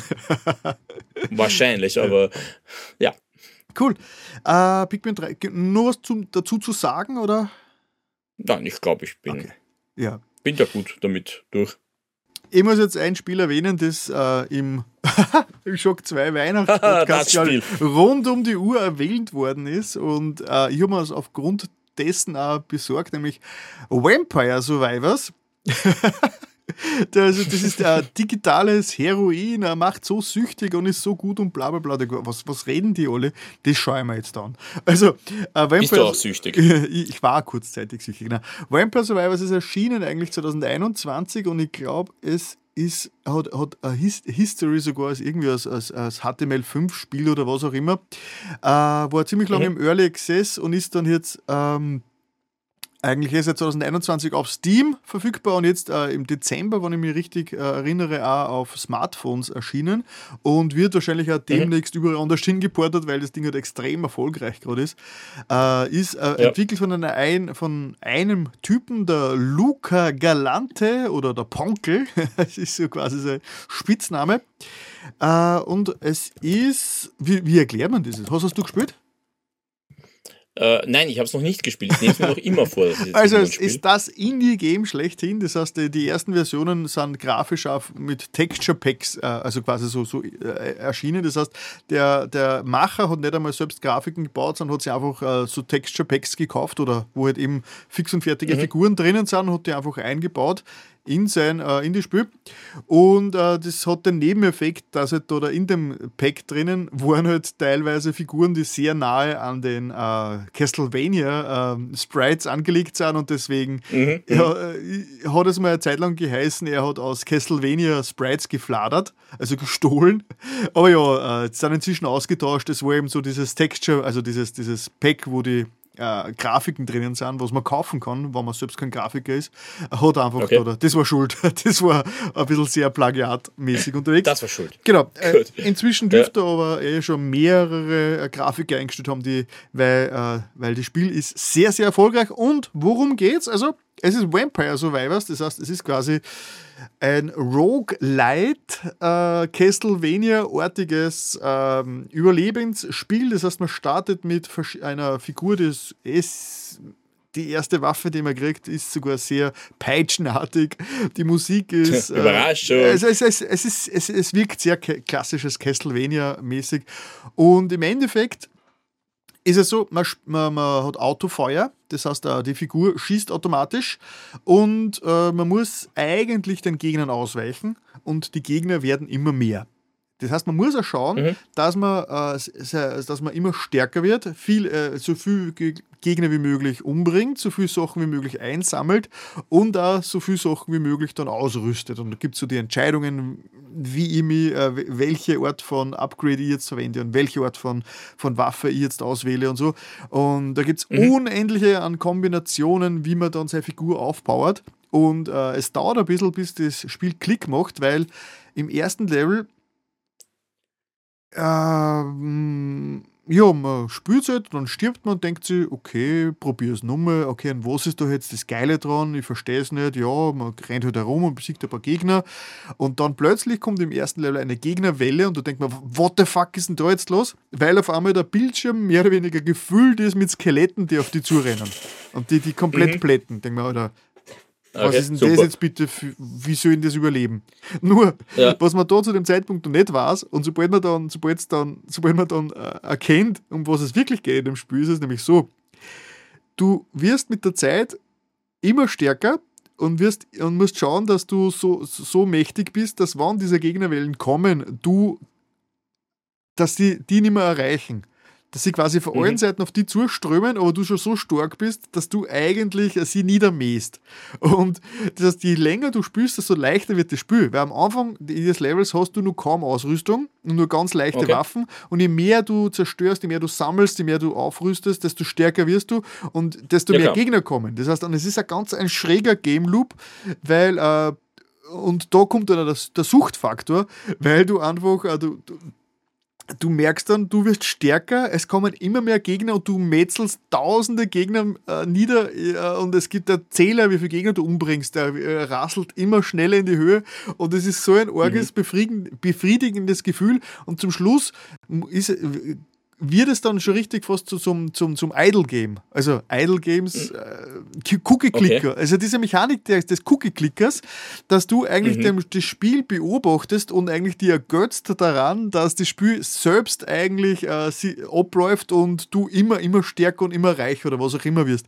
Diese ähnliche Mechanik äh, kommt da bei Vampire Survivors dann äh, zu tragen und das hat so einen argen äh, Suchtfaktor und es ist natürlich auch nicht von, es ist kein Zufall, dieser, der Luca Galante äh, hat in der Glücksspielbranche äh, gearbeitet und weiß natürlich, okay. wie bei den Slot-Machines und so weiter die Mechanismen funktionieren. Das heißt, Belohnungsmechanismen, äh, wie, was okay, man machen ja. muss diese, damit. Diese Psychologie ja, genau das gleiche, was bei Free-to-Play hinter diesen, äh, was, was hinter mhm. Free-to-Play ja. steckt, ist in diesem Spiel. Das Spiel ist äh, äh Einmalkauf, das heißt mit DLC und so, das heißt, es, es macht die zumindest nicht, es macht die zwar abhängig, aber es, äh, es, es zieht dir nicht das Geld aus der Tasche, soweit ich weiß. Also ich glaube, es gibt keine Ingame-Käufe, bin mir jetzt aber nicht ganz sicher. Und es hat eben diesen ganz argen Game Loop. So eine Session, du musst eine halbe Stunde überlegen, überleben und das heißt, eine Viertelstunde oder eine halbe Stunde überleben. Das heißt, die Sessions sind relativ okay. lang, aber in dieser Session bleibst du einfach dran und, mhm, mhm, und, so kommen auch die Spielstunden zusammen, weil man, man startet mal eine Session und wenn man dann mal die ersten fünf bis zehn Minuten drinnen ist und schon so stark ist, dass man eigentlich die Gegner alle schon niedermäht, dann will man nicht aufhören, weil dann wird man einfach von ja, klar, Minute zu Minute Spaß, wird ne? man stärker und, und, es ist so irrwitzig, was dann an Gegnerhorten äh, äh, herumlaufen und darum bin mir echt ich bin echt am Zweifeln, ob das Ding für die Switch umsetzbar ist, weil du hast wirklich 1000 Gegner, also ich übertreibe nicht, du hast 1000 Gegner gleichzeitig am Bütte um die herumwuseln und die du einfach wie, wie äh, heißes Messer durch Butter durch niedersäbelst. Und es gibt mhm. unendlich viele neue Waffen, die du freischaltest und Perks und Upgrades und Charaktere. Das heißt, kaum hast du nach so einer halben Stunde hast du auf einmal wieder so viele Sachen freigeschaltet, dass du sofort in die nächste Runde startest. und ich, ich habe es äh, äh, zwölf Stunden habe ich gespielt und ich habe mir es zum, äh, zum Ziel gemacht, die per also es ist ja ein Roguelite, das heißt, nach jedem Level verliert man wieder den Fortschritt, aber man behält äh, das Geld, das man eingesammelt hat mhm. und kann sich so äh, dauerhafte Perks kaufen, die man dauerhaft äh, quasi äh, aktivieren kann und die dann, okay, ja, die dann schon vom Start des Levels vorhanden sind. Und ich habe mir dazu Aufgabe gemacht, ich will so viel Geld verdienen, also so viel Geld einsammeln, dass ich mal die Grundperks alle kaufen kann. Nur dann habe ich gesehen, und dann beim vorletzten äh, sind auf einmal neue auftaucht. Das heißt, okay, das heißt, äh, das, die erweitern sich auch laufend. Zum Beispiel, es gibt dann so Geschichten, dass man ein Freileben hat, das heißt, wenn man wirklich stirbt, äh, wird man nicht äh, mhm. rausgeworfen, sondern wiederbelebt und kann weiterkämpfen, was natürlich auch sehr viel Sinn macht. Äh, und ja, hat am, ich habe es am Steam Deck gespielt, was ideal war zur weihnachtlichen äh, Berauschung. Das heißt, ich bin meistens, ich Podcasts gehört, 24 Stunden schon, zwei Podcasts unter anderem und habe nebenbei. Vampire unterm Weihnachtsbaum. Genau, und habe hab am Steam Deck auf der Couch äh, gemütlich äh, Vampire Survivors äh, zwölf Stunden lang gespielt und habe dann gewusst, mhm. so, ich habe genug gesehen, äh, aus jetzt, weil sonst frisst es mein Leben auf. es sind Vampire natürlich. Und es kostet nichts. Das Ding ist am iPhone, ich glaube, äh, am, am, am, Android zumindest ist es gratis mit Werbung. iPhone bin ich mir nicht sicher. Und ähm, auf Steam kostet es 4 Euro oder so. Und der DLC kostet mhm. 3 Euro. Das heißt, das Ding ist, äh, äh, das Ding ist ein Schnäppchen und man kriegt wirklich sehr viel, sehr viel Unterhaltung dafür. Ja, und man kippt richtig mhm. rein. Das heißt also, das Ding hat ein Value, da die meisten AAA-Spiele kommen da nicht nur an, nicht einmal annähernd dran. Also, das ist wieder mal ein cool. extrem gutes Indie-Beispiel. Also, warum Indie einfach äh, ziemlich geil sein kann und meistens sogar ist. Jo, Leute, mhm. spielt mehr Indies. Ja, verstehe ich. Äh, warte mal, da, da, da, sind wir gleich durch mit den Spielen? Warte mal, schau mal. Ja, wir sind durch. Pikmin 3. Geil! Das heißt, jetzt kommen wir schon zum Medien, der Restteil. Ja. Äh, ja, wir sind, haben eh schon wieder lang genug gebraucht. Also dafür, ja, ja, das dass wir jetzt schon wieder ein bisschen gekürzt haben. Ich habe jetzt keinen Überblick mehr, weil wir hatten ja ein paar technische Probleme, ja, muss man sagen. Wir haben inzwischen noch Aufnahme gewechselt. Genau, hoffentlich Was ihr hoffentlich nicht gemerkt habt. Genau, also wenn, wir, wenn ich den Schneidjob dann gut erfüllt habe, habt ihr gar nichts mitgekriegt davon. Alles war nahtlos. Ja, äh, wir hatten ein paar schöne aber lassen, Probleme. Lassen wir zu, ja. 30, dreiviertel Stunde, eine Stunde zehn, zwei Stunden zehn. Wir sind jetzt bei ungefähr zweieinhalb Stunden. Na bitte, also ich glaube, wir könnten das jetzt, ja, schauen wir mal, ich will jetzt nichts prognostizieren. äh, wir, haben noch, wir haben noch vier Themen, äh, da, das wollen wir noch irgendwie durchkriegen. Mhm. Aber äh, ja, wir starten in den Medienteil. Theoretisch von ihr, ich habe so lange geredet, dass ich jetzt gar nicht weiß, ob ich das gleich an die weitergib. Ja, mir ist es egal, an und für sich. Ich fange fang ich einmal an und äh, ja, ich mache mach aber das Thema, das. Oder ich, ich kann abschweifen. Äh, Hast du schon die neue Staffel ab. Mythic Quest gesehen? Nein, Ach Gott, da kann ich doch nicht abschweifen. Weil diese, Nein, äh, die ist nämlich in meiner ja, Erwähnungsliste drin. Ah, okay. Ja, ich weiß, ich sehe es. Ich bin zwar gerade auf Apple unterwegs, aber deshalb, um mir Foundation endlich fertig anzuschauen. Ah, okay. Foundation habe ich schon äh, erwähnt irgendwann mehr, oder? Kann sein. Ich kann ja. mir an meine ich eigenen da, damals nur die erste Folge gesehen. erinnern, Foundation. Äh, äh, ja, im... Das, das äh, ja, genau, einem Jahr. Im, im ja. 10. Nein, da war es ja auch. Und, und, irgendwie sind wir dann nicht wirklich weitergekommen und jetzt haben wir gesagt, jetzt schauen wir es uns fertig an, äh, nachdem wir mit, mit uh, Peripheral und Orville fertig mhm. waren. Äh, und ja, da haben wir. Das ist aber jetzt tatsächlich wieder ein bisschen eine angenehmere Serie, weil ich fand die zwei Serien davor, äh, waren wir, da waren wir die Folgen teilweise ein bisschen zu lang. Die waren schon so, so diese eineinhalb Stunden Folgen. Das finde ich unangenehm. Bei was jetzt? Bei, bei bei Peripheral und bei Orville. Aha, da, da ist es. Das fand ich persönlich ein bisschen unangenehm. Mit eineinhalb Stunden Folgen, das ist so ein blöder Wert einfach. Es ist schon fast schon ich sage immer, ähm, Scary Movie 2 hat 80 Minuten dauert. Das heißt, ja. Das ist jetzt kein Qualitätskriterium. ja, genau, es, war zum, es ist mir in Erinnerung geblieben, weil man dachte, aha, ein Kinofilm, der nach 80 Minuten vorbei ist, ist schon ein bisschen schwach. Und heutzutage hat eine Serie gleich mal locker 80 Minuten Folgen. Ne? Ja, wobei äh, früher waren die Filme teilweise auch wirklich so kurz. Na, 90 also war schon Standard früher, ne? Ja, 90, aber es gab auch Filme mit 80. Also das war jetzt nicht so okay. wie heute, wo du halt versuchst, in die Überlänge zu kommen. Äh, ja, also das ist schon, glaube ich, ich glaube, da, da gab es schon ein Umdenken. Aber ich merke halt für mich, wir haben halt einfach so oft diesen Serienslot, wo ich sage, da hätte ich jetzt gerne eine Dreiviertelstunde ja. Unterhaltung oder eine Stunde. Und wenn es dann eineinhalb Stunden dauert, das musst du wieder in den Tagesrhythmus ja, irgendwie ja, anders reinbringen.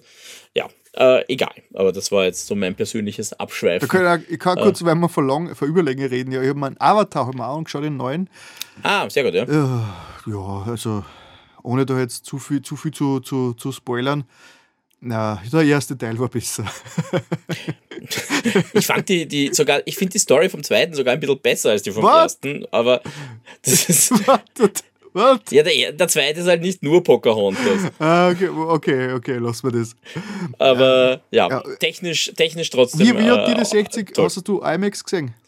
Ich war ja in dieser Pressevorführung. Ich nehme mal an, dass sie es uns damals mit 60 FPS teilweise also, gezeigt haben, aber es wäre mir gar nicht Nein, also ich meine, die ganze Zeit doch, ich bin in einer Videospiel-Zwischensequenz. Also 48 Frames, ja. Ich bin aber auf das auch nicht anfällig. Ich habe damals, wir haben damals den, den Hobbit äh, tatsächlich extra in äh, HFR gesehen und all, ja, das schaut aus wie Kulissen. Ich denke mir, nö. Okay. Nö, Na, also mir ist es beim Avatar 2 schon sehr aufgefallen, dass es also äh, sehr, sehr, sehr äh, schräg gewirkt. Ungewohnt. Cool, weil alles flüssig war, aber andererseits, ich, hab, ich bin, das ist eine Videospiel-Zwischensequenz. Ja gut, aber es ist auch alles CG. Ich meine, es ist, es, es ist, äh, also wenn dieser, sehr, dieser Film, CG. da darf auf keinen Fall als normaler Film äh, nominiert werden. Das ist ein Animationsfilm, verdammt. Der muss, der kann nicht in einer normalen Kat äh, Kategorie zu irgendwas, falls er überhaupt nominiert wird. Das ist ein Animationsfilm mit. Naja, wobei wir wissen, es gibt auch Fälle, wo Animationsfilme als beste Filme also nominiert ja, ja, worden sind. Stimmt, stimmt, aber, aber, also, aber, aber falls es eine Kategorie gibt, wo es entscheidend ist, ob das ein realer Film ist oder ob das ein Animationsfilm ist, dann muss der in der Animationsfilm-Kategorie aufscheinen, weil es ist ein Animationsfilm. ja, die, die Menschen sind so ein bisschen Beiwerk. Es war ja auch, glaube ich, tatsächlich so, dass der Cameron damals gesagt hat, er hat den Film abgedreht, aber er muss noch ein bisschen was mit Menschen drehen. Auch ja. ja. Na, also Überlänge war okay, das heißt, er war, es war eine schöne Achterbahnfahrt. Also, das ist witzig. Ja. Also, Kritiker konnten ja sagen, jetzt der Kino ist wieder dort zurückgekehrt, wo es angefangen hat. Nämlich ein Kino hat ja die Ursprünge gehabt am Jahrmarkt als Jahrmarktsattraktion. Und genau dort mhm. sind wir jetzt wieder. Weil die Hälfte des Films ist einfach nur, schaut, was wir alles Schönes äh, herzeigen können. Schaut da ein äh, Fisch, schaut da schönes Wasser. Es ist eine Naturdoku uh. für eine Welt, die nicht existiert. genau, also der Inhalt des Films war, glaube ich, in einer Stunde erzählt. Aber ja, die anderen zwei Stunden sind halt, äh, schaut ja. her, schaut ich, her. Ich bin halt wirklich gespannt. Ich habe ihn jetzt mittlerweile auch ein zweites Mal gesehen, weil ich ihn mir noch dann mit meiner Frau ja. noch angeschaut habe nochmal. Äh, ich bin halt echt gespannt, weil jetzt haben sie halt wieder diesen technischen Wow-Faktor draufgelegt. Ja. Weil technisch, ich meine, kann, man kann viel über den Film sagen, inhaltlich, aber was sie CG machen, ist halt einfach äh, gewaltig. Ja, also da, da sind sie aber für mich einfach weit vor. Hast du das Gefühl gehabt, das ist echt? Ich habe immer nicht, ich hab, für mich ist es immer nur animiert. Ich habe nie das Gefühl gehabt, das sind jetzt wirklich gefilmte äh, äh, blaue Wesen. Also dieser, dieser, also es hat für mich, auch wenn es nur so echt ausschaut, es hat für mich einfach immer den Eindruck gehabt, das ist alles nur Technik. Es war für mich noch nicht so weit, dass man denkt, das ist jetzt wirklich, die waren mit der Kamera auf diesem Planeten und haben diese, diese Menschen, also diese Wesen dort gefilmt. Das hat, hat bei das, mir nicht das nicht, das, das, da stimme ich dir zu, das, das Problem das hatte ich nicht. Was ich allerdings hatte, war, ich hatte nicht das Problem, dass ich oft mit animierten Wesen habe, also mit diesen an Anführungszeichen fotorealistischen animierten Wesen, wo ich mir manchmal denke, zu denen kriege ich keine emotionale Connection. Das, das hat für mich nein, funktioniert. Nein, emotionale Connection schon, das passt schon. Aber trotzdem, ja. es war für mich immer nur, also kein Unterschied zu einem Pixar, also zu einem, zu einem stilisierten, äh, ich sage jetzt mal Pixar-Film. Das heißt also, es war für mich von vorne bis hinten ein, ein, ein, ein CGI-Film und kein ja. Realfilm. Also, obwohl. Das, das stimmt, also. Ja, also Gebe ich dir recht, ja. ja. Also bin gespannt, ob sie das hinkriegen mit, keine Ahnung, Avatar 5 dann in, äh, ob es dann wirklich, ob, ob sie es dann schaffen. Aber das ist ja das, wo ich für mich ein bisschen äh, gespannt bin einfach, weil äh, die Frage ist für mich schon, wenn die jetzt hergehen und sagen, äh, wir also der, der, der, Zweier hatte halt jetzt einfach diesen technischen Sprung. Und wenn wir jetzt uns jetzt überlegen, da kommt jetzt dann der Dreier und der wird diesen technischen Sprung nicht haben, bin ich gespannt, wie das dann ja, weitergeht. Ja. Ich bin auch gespannt, wie, die, wie das weitergeht mit dem Franchise, weil ich war ja selbst überrascht, wie wir ja letztens schon darüber geredet haben, dass er eh so erfolgreich ist. Ich glaube, der Avatar ist, äh, ja, der Hype ist vorbei, das war damals cool und das interessiert keinen Hund mehr. Aber nein, äh, ja. bricht alle, nach wie vor alle, alle Rekorde. mhm. ah, ganz schräg, ja. Cool, ja. das waren jetzt sehr, sehr, sehr, sehr, sehr, sehr spontane Einschübe. Aber du wolltest dir was aus der richtigen Welt erzählen. Ich wollte das aus der richtigen Welt erzählen. Ja, du warst ja. Ach so, ja, da bist du. Okay, ich, ich habe jetzt überlegt, wo du hinspringst. Aber ja, ich war im Theater. Ich war, in, ich war im Kabarett Simple. mach mach äh, mal ein bisschen an, an, an Umschichtung da. ja, ja, du, du, irritierst mich nur, wenn ja, ich mich nicht kurz nicht auskenne. äh, auch das war für mich ein, ein Rewatch. Äh, ich habe mir im Kabarett Simple Thrones mhm. angesehen. Mhm. Da haben wir schon mal drüber geredet. Zumindest mir sagt es was, aber das ist schon Wir haben es angespielt. Es ist schon ja, ja, aber es, es, ich habe dann nachgeschaut. Äh, wir haben es nicht äh, wir, ich hab, wir haben damals noch nicht drüber geredet, weil wie ich das das erste Mal gesehen habe, äh, da gab es diesen Podcast mit mir zumindest noch nicht, weil das war mein letztes, äh, meine letzte, mein letztes Mal Theater vor der Pandemie. Mhm. Das, das war das letzte Mal, dass ich in einem Theater drin gesessen bin und mir das angeschaut habe.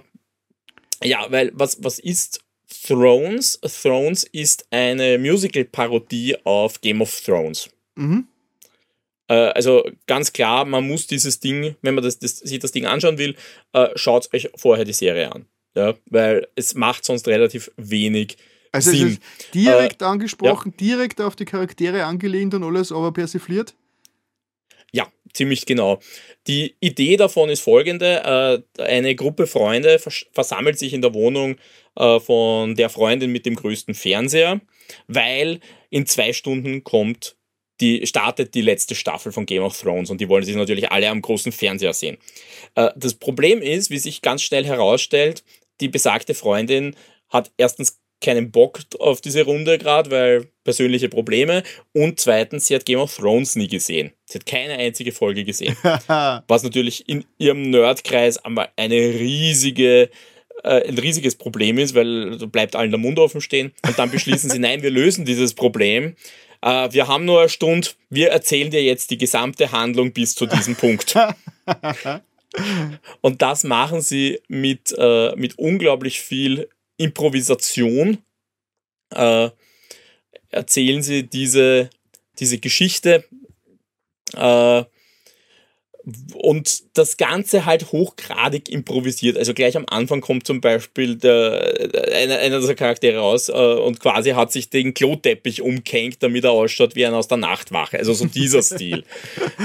Äh, äh, und, und äh, ja, und dadurch diese, durch diese Verknüpfung und diese Ver, äh, Verdichtung kann man natürlich wunderbar mit sämtlichen Klischees spielen, die diese Serie äh, um, mit sich gebracht also hat. Ja, also ja. ja.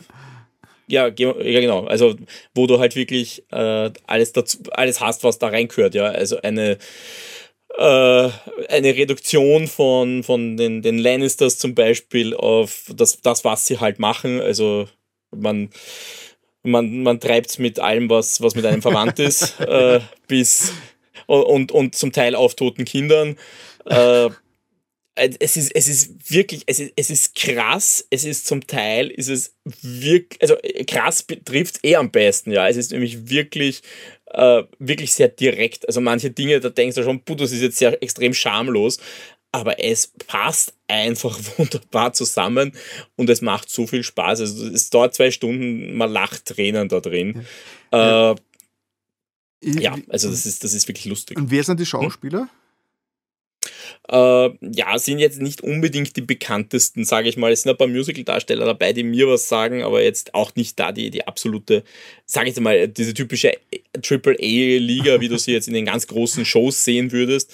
Aber die machen das unglaublich gut, ja. Und vor allem, das sind halt sieben Darsteller, die spielen 53 Rollen, sagt zumindest das Programm.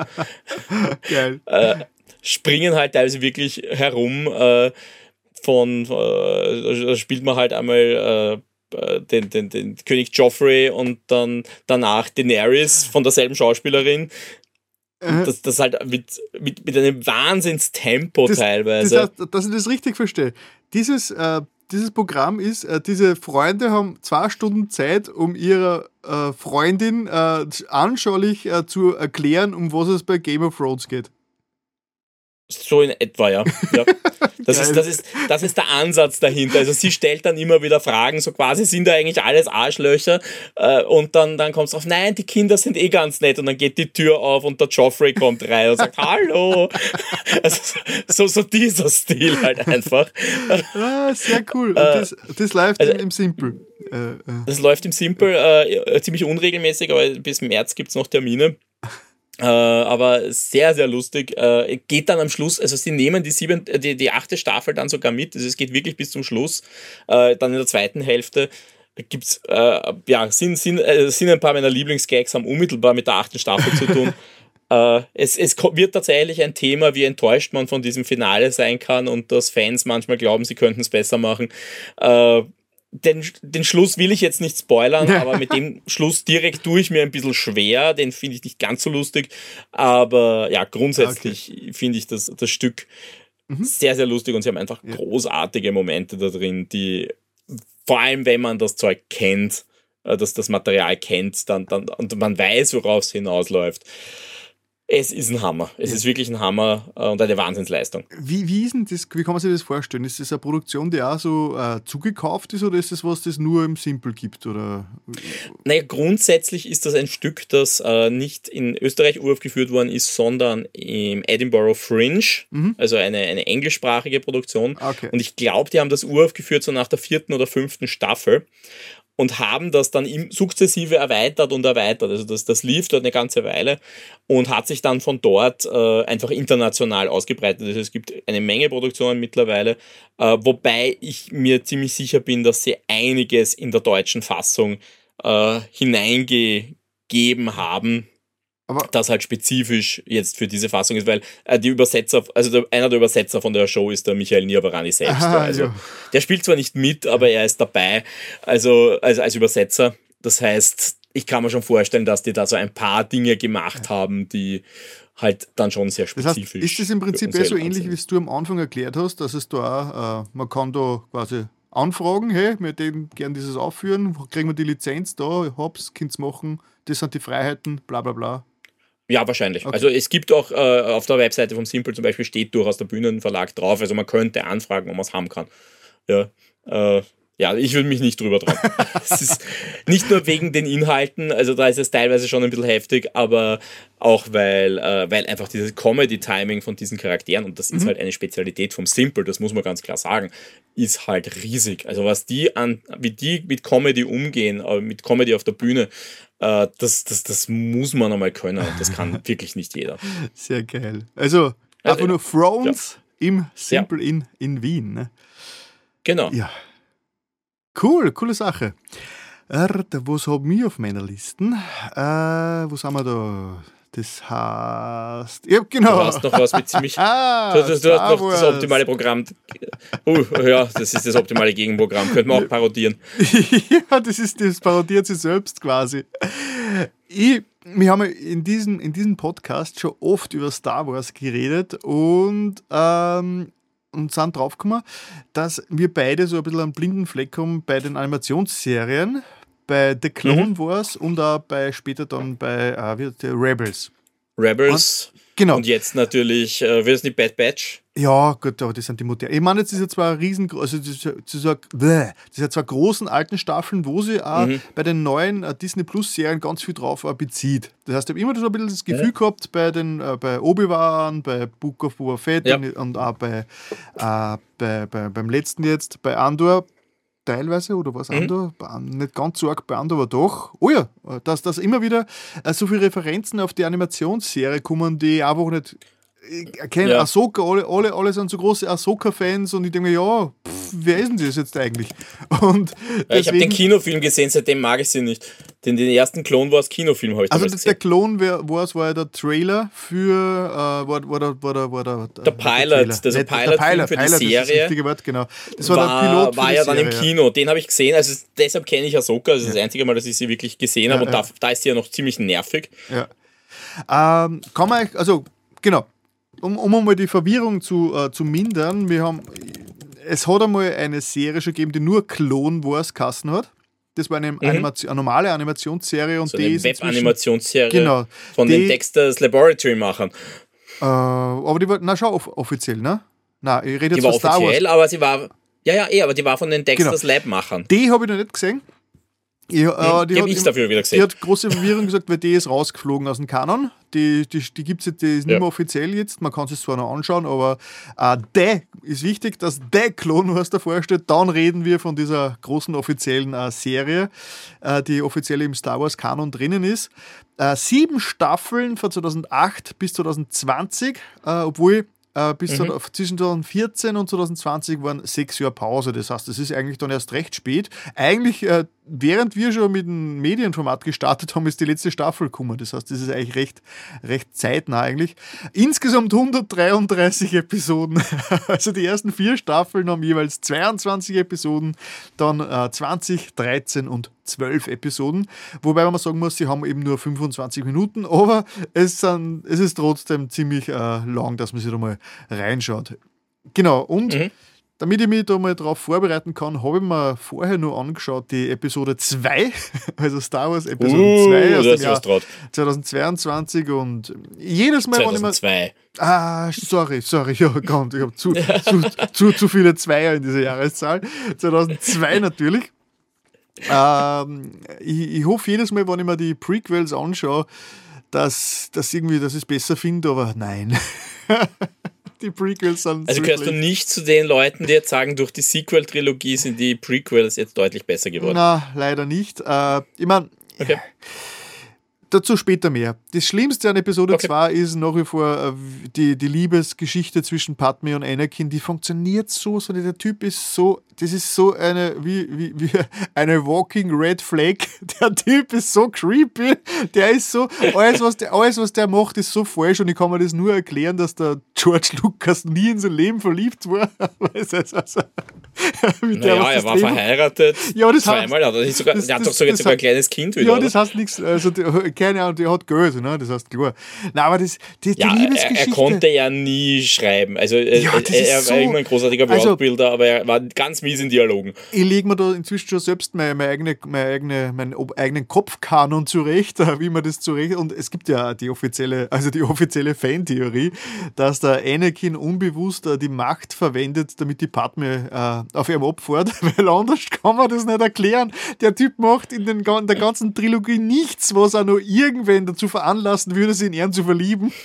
das ist einfach nur Tja. ein creepy, das ist einfach nur ein creepy Freak, der Typ.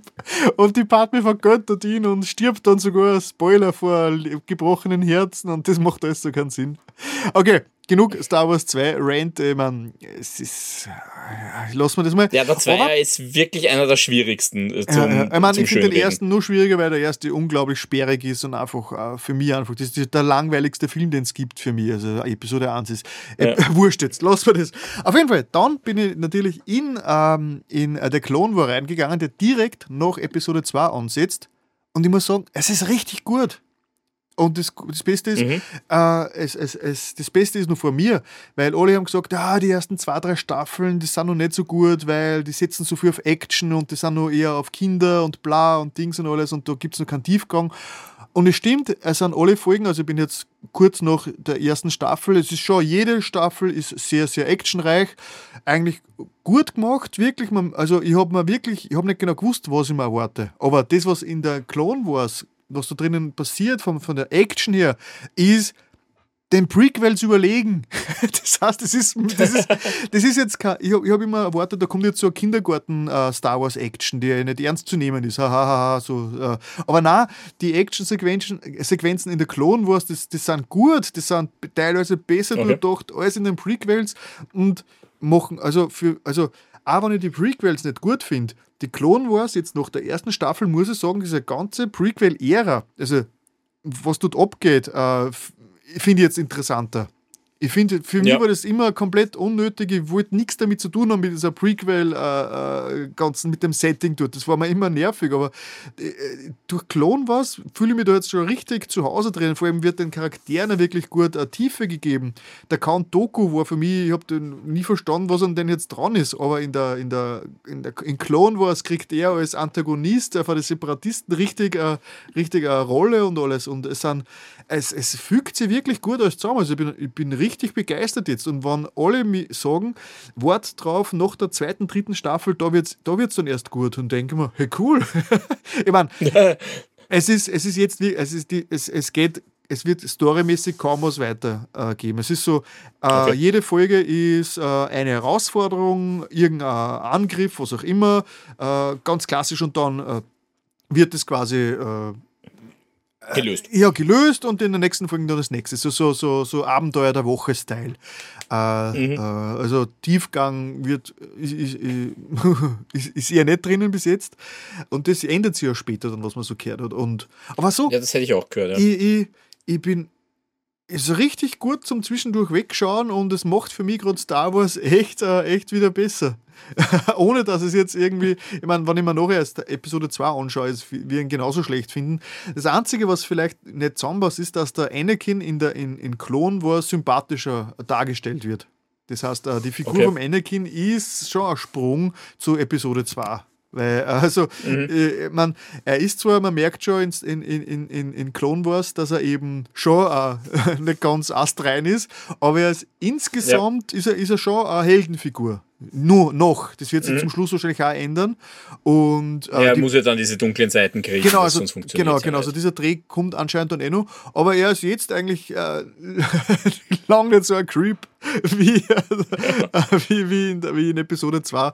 Und auch die ganzen mhm. Schauspieler, also die, die, die Padme kommt ganz oft vor, also die ganzen Figuren. Also es ist richtig, es ist, ich habe nicht damit gerechnet, dass es so eine konsequente Erweiterung ist für, für die, für die Prequel-Teile und macht für mich das ja. viel sinnvoller. Also ich bin, ich bin gerade richtig, richtig äh, erfreut darüber, dass ich da jetzt das jetzt äh, mir anschauen kann und auch über längere Zeit, weil wie gesagt, ich habe nur 110 mhm. Folgen vor mir. Ja, viel die, Spaß noch. Nein, die, werde, die, die Rennen nehmen wir so mit, was der immer mal kurz einmal ja. eine halbe Stunde rein. Es geht richtig, geht richtig, geht richtig gut. Also, okay. ich freue mich schon richtig drauf, was, da noch alles, was ich da noch alles erleben werde. Äh, wer war schon, jetzt habe vergessen, wie sein Name ist, der eine äh, Kopfgeldjäger mit dem Hut, der so ein bisschen westernmäßig ausschaut, der beim. Äh, ja, ich äh, weiß, wen du meinst, ja. Äh, ja, Fans. Das war so ein bisschen der Breakaway-Star. Genau, ja. Fans lachen jetzt. Aber der hat auch eine ziemlich eine große Rolle schon mittendrin in der ersten Staffel. Das heißt, äh, wie der gekommen ist, wo war denn der? War der bei Boba Fett oder bei Mandalorian? Oder war der beim Obi-Wan? Der war beim Obi-Wan, oder? Das in der Obi-Wan-Serie ja. ist der auftaucht. Oder? Ich krieg alles durcheinander schon. Ich bin mir jetzt nicht mehr sicher. In die Kommentare. Ich bin mir jetzt nicht mehr sicher. Ich kann ja jetzt gerade nicht so ganz abrufen. Ich muss, ich muss, ich muss echt sagen, also die, die, die Obi-Wan, Boba Fett und die Mandalorians verschwimmen bei mir in der Erinnerung gerade ziemlich, was da gerade wo passiert hm, ist. Verstehe ich. ja. Auf jeden Fall, uh, ja, Episode 2 äh, schlecht wie eh und eh, aber äh, der Clone Wars äh, richtig, richtig begeistert. Also kann man, so, braucht man keine Angst haben davor und macht für mich diese ganze äh, Prequel-Ära besser. Also macht für mich alles mhm. jetzt viel mehr, viel mehr Sinn. Also äh, eine, eine, Star Wars-Bereicherung für mich auf jeden Fall. Ich habe glaubt, das ist so ein aufgesetztes Anhängsel, das so ein bisschen inoffiziell wirkt, aber na, das ist komplett äh, offiziell. Also das ist, passt na, wirklich rein, ist wirklich da super reingeschneidert. Das war ja das war ja diese große Erweiterung des Universums, ja. das darf man nicht vergessen. Ich finde es ein bisschen schon. schon man, warum ist es so unbekannt? Weil ich glaube, es ist die ganze es ist ja nur auf irgendeinen Spezialsender gerannt die ganze Zeit. Bei uns hast du davor nichts gehört, oder? Das hast du kaufen, wahrscheinlich ich, auf DVD hat es gegeben, denke ich, aber wo im Deutsch? Ich habe keine Ahnung, wo es gelaufen ist, ehrlich gesagt. Oder ne? vielleicht, vielleicht ist es ja in irgendwelchen Free TV. Also Pro 7, also Pro 7, glaube ich, hat die teilweise Schau, gespielt oder so. Rede jetzt gerade voll den Scheiß. Aber ich habe das Gefühl gehabt, äh, dass eben äh, der Clone Wars bei, in, bei uns nie richtig, äh, nie richtig Fuß gefasst hat, aus welchem Grund auch immer. Ich glaube, du darfst eins nicht vergessen, dass, da, da, reden wir halt auch von uns von vor, wann war denn das, 15, 15 Jahren? Ja. Äh, wo man halt auch nicht mehr, erstens war, war da diese Prequel-Enttäuschung drin, ja. Äh, dass man eigentlich gar nicht unmittelbar was dazu äh, darüber nachdenken wollte. Du hast selber gesagt, du hast das Gefühl gehabt, das ist jetzt so die Kindererweiterung. Ja, ja. Also wir haben einfach auch gar nicht das Interesse gehabt und ich glaube, ja. dementsprechend ist das halt auch dann, äh, also hat es uns auch einfach nicht interessiert, weil es einfach, äh, ja, ja. Für, für mich ist es, ich, ich weiß es eben, ich habe es damals im Kino gesehen, weil ich mir dachte, hey, es ist ein Star Wars-Film ja, im Kino. Es den ist so, der, der, der Pilot, der Pilot ist ungefähr eh so, wie die erste Staffel weitergeht dann. Das heißt, äh, ich meine, die, es, ist, es geht in dem gleichen Ton dann weiter, äh, wie, wie der Pilot ja. ist. Also äh, Uh, ja. Und, ah, das muss ich unbedingt sagen. Ja. Ich habe ja damals bei äh, Obi-Wan habe ja die, die Vermutung aufgestellt, vielleicht liegt es daran, dass äh, Obi-Wan teilweise so schlecht ist, dass es mit, ein, Anim, äh, mit Animations-Mindset geschrieben worden ist. Weil äh, mhm. einen realistischen Film verzeiht man ja viel weniger als einen animierten Film. Und ich ja. Ich glaube, ich, ich habe da so ein bisschen Auge jetzt drauf, wie ich mir Clone Wars anschaue. Und ich glaube, meine Vermutung war, kann ich bestätigen. Weil es passieren in der Clone Wars einfach ganz viele Sachen, die man den Anime abkauft. Da passieren einfach äh, Fluchtszenen okay. aus einem Gefängnis, wo man sich denkt, äh, mhm. das war jetzt aber schon ganz schön billig, aber okay, passt. Ja. Das gleiche eins zu eins, also und ich glaube, mit dem gleichen Mindset sind ja die, sind ja die Realserien jetzt geschrieben worden. Nur funktioniert es okay. teilweise nicht, weil der Defiloni hat ja das damals alles durchgeleitet, die Clone Wars. Und ist ja jetzt, ja, ja. Ist ja jetzt nach wie vor auch noch sehr stark dabei. Das ist der, der oberste Story-Chef eigentlich. Ist er immer noch da, also ist der, okay, wann, wann er immer noch. Oder er ist, er ist zumindest diese große Koryphäe, ja. die, die immer wieder für die Continuity Das kann ich jetzt leider nicht sagen, aber wenn der Dave Filoni immer nur mehr oder weniger so nach dem gleichen Schema die, die Drehbücher schreibt oder das quasi der Stil ist wie damals bei Clone Wars, dann verstehe ich, warum manche Sachen in der, in der, in der in die Verfilmungen jetzt einfach so, so nicht funktionieren, weil sie hätten in einem Anime locker funktioniert, aber in einem Real Life kauft man sie ja noch nicht ab. Ah, ja, wobei er hat ja, es ist ja im Gegenteil, es ist ja dann die, Grund um die Sequels ist ja tatsächlich die Forderung entstanden, jetzt lasst doch bitte mal den Filoni das schreiben. Ja. Äh, weil er eben, er, er dürfte schon immer wieder gefragt worden sein, ob das Sinn macht, aber das war es halt auch schon wieder. Ja, ja. Äh, also das, das glaube ich schon, dass da äh, also dass das, das nicht unbedingt, dass ja. es nicht unbedingt darauf ja. reduzieren kannst. Ich habe jetzt übrigens nachgeschaut kurz, es ist tatsächlich auf Pro 7 gelaufen. Okay, Uhrzeit? Das habe ich nicht gefunden. Ich habe nur Wikipedia aufgemacht. Also sie wurden quasi auf DVD äh, veröffentlicht und auf, auf Pro 7. Okay.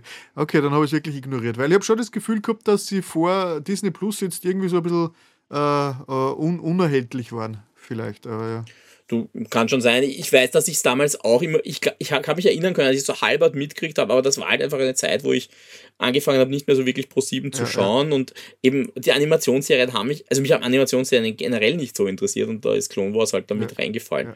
Ich meine, weil ich gesagt habe, ähm, natürlich ist es für Kinder, ist es, ist es relativ äh, ähm, äh, seicht, sage ich mal, aber nicht so seicht, wie ich es mir vorgestellt habe. Also es sterben durchaus schon. Also es ist von den Ja, und ich glaube, es wird dann relativ düster. Es wird düster, ja. Also es ist jetzt schon nicht so, es ist jetzt schon nicht ganz so kindlich, wie ich äh, befürchtet habe, aber es ist schon ganz okay. Das heißt, also okay vom Brutalitätsgrad her. Also sie, sie machen schon, ja. es passieren schon recht heftige Sachen, teilweise auch, die ich so nicht erwartet habe.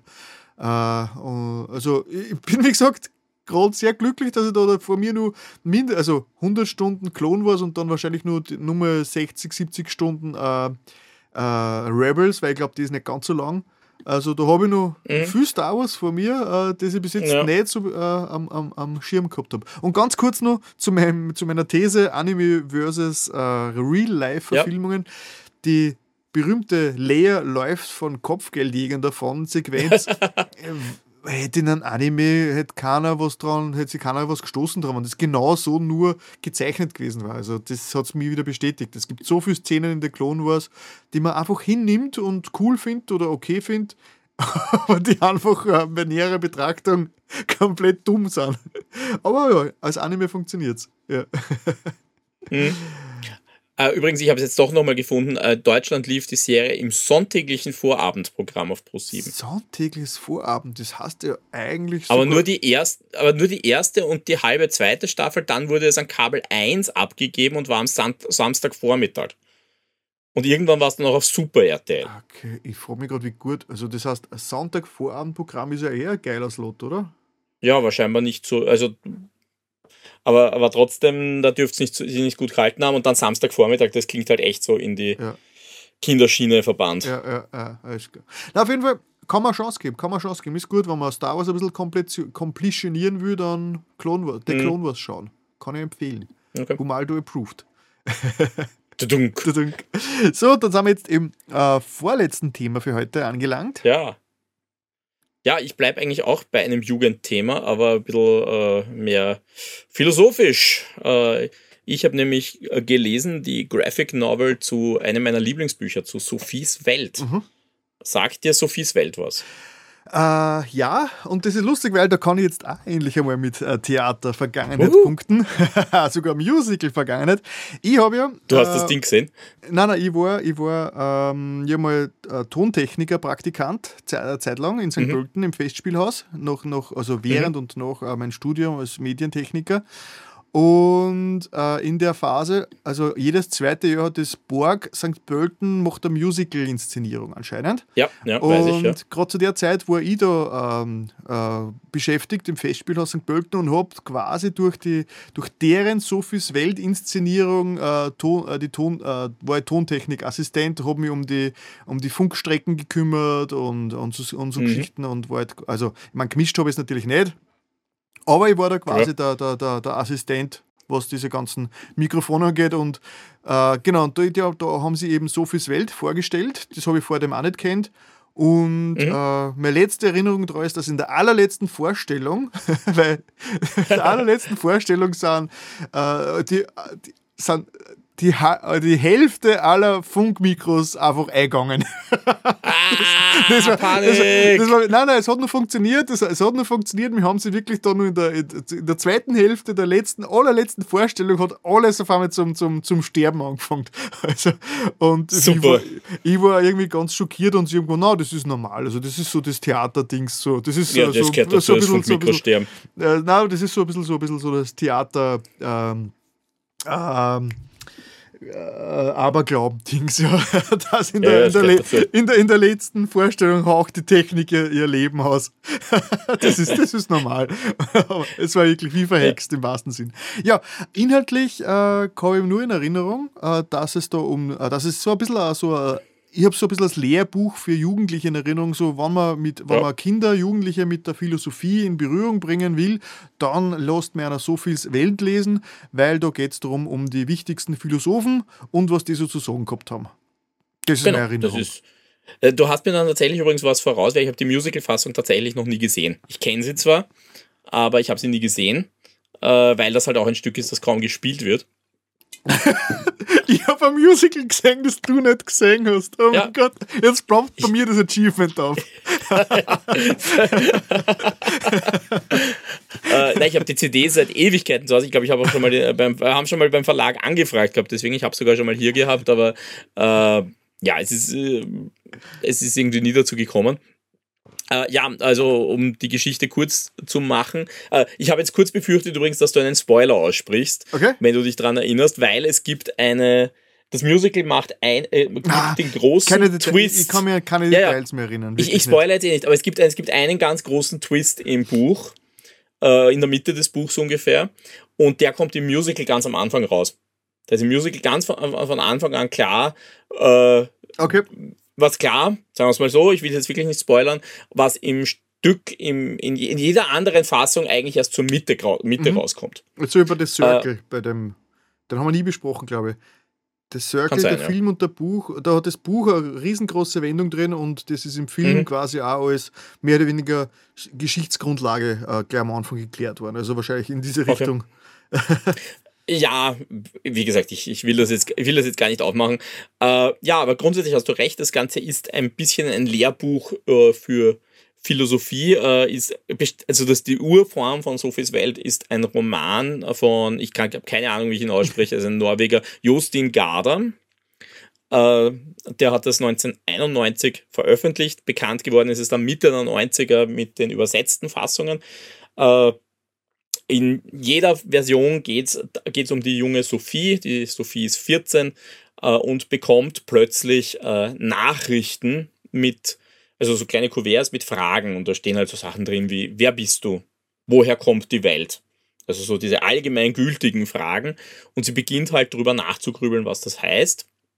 Und was sich sehr bald herausstellt, ist, dass ein Philosoph ihr diese Fragen schickt äh, und er beginnt so einen Crashkurs in der Geschichte der Philosophie zu geben. Mhm. Äh, zuerst eben nur schriftlich. Äh, da geht es dann so Richtung die alten Griechen, also Aristoteles, Sokrates, also eh die Leute, Demokrit. Äh, und das ist immer sehr, sehr kurz erklärt. Also es ist immer sehr, sehr prägnant äh, und auf wenige Absätze, maximal zwei Seiten gebracht, quasi jeder Philosoph. Also es ist wirklich schön, um einen guten Überblick äh, für, für Jugendliche zu finden in der Philosophie. Und ja, irgendwann stellt er sich dann vor, äh, dieser Philosoph, und reist mit ihr da quasi durch die Philosophiegeschichte. Das ist jetzt ohne irgendwie in diesen Spoiler reinzugehen, weil, wie gesagt, den finde ich eigentlich ganz cool. Äh, die, die, die Grundhandlung, also es geht dann durch die Philosophen bis ins Heute.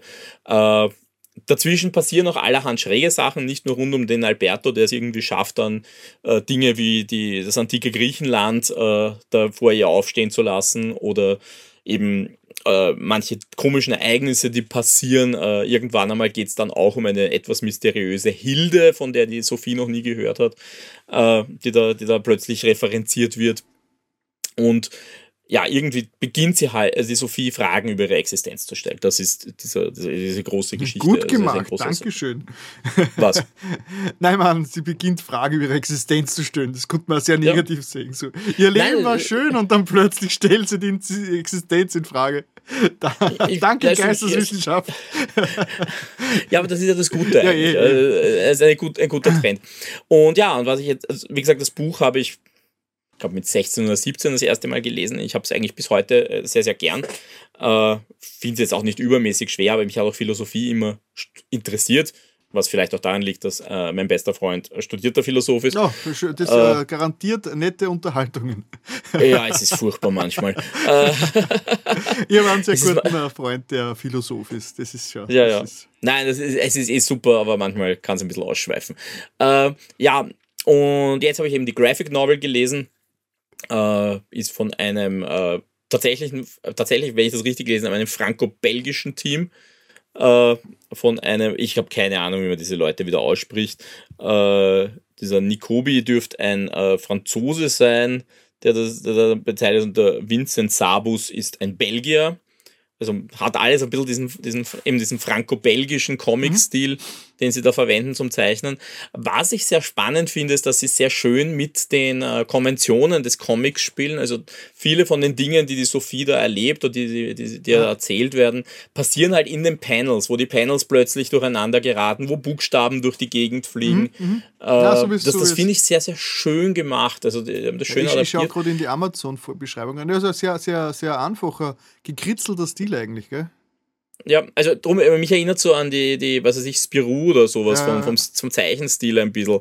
Also sehr einfach, aber ich finde ihn, äh, find ihn nett gemacht und er, er kriegt das eigentlich ganz gut rüber. Wobei die, diese Aussichtszeiten, da passieren die noch nicht die wirklich verrückten Dinge. Die passieren halt alle erst. Äh, was ich auch schön finde, ist, dass sie das nicht einfach hernehmen und sagen, das ist jetzt ein 25 Jahre altes Buch oder fast drei, eigentlich 30 Jahre altes Buch. Das müssen wir jetzt eins zu eins umsetzen. Äh, die überlegen sich schon ein bisschen, wie sie das auch ins Heute holen können. Also zum Beispiel gleich am Anfang äh, stellt man so ein bisschen fest, die, die, die Sophie und ihre beste Freundin wollen fürs Klima demonstrieren. Das gab es halt im Originalroman sicher noch nicht. Äh, das ist da jetzt plötzlich ein bisschen ein Thema. Also sie, sie haben schon die Erlaubnis, da ein bisschen was daraus zu machen. Uh, was man noch dazu sagen muss, diese Graphic Novel hat so ungefähr 250 Seiten und ist trotzdem nicht das gesamte Buch. Okay. Also dieser, dieses, diese Graphic Novel hört auf, genau mit diesem großen Twist, den ich erwähnt mhm. habe, wo die Sophie eine große Erkenntnis hat. Äh, und dann ist es aus. Es wird ein zweiter Teil kommen. Das ist auch schon angekündigt. Ich glaube, der kommt sogar relativ bald, was ich so mitgekriegt habe.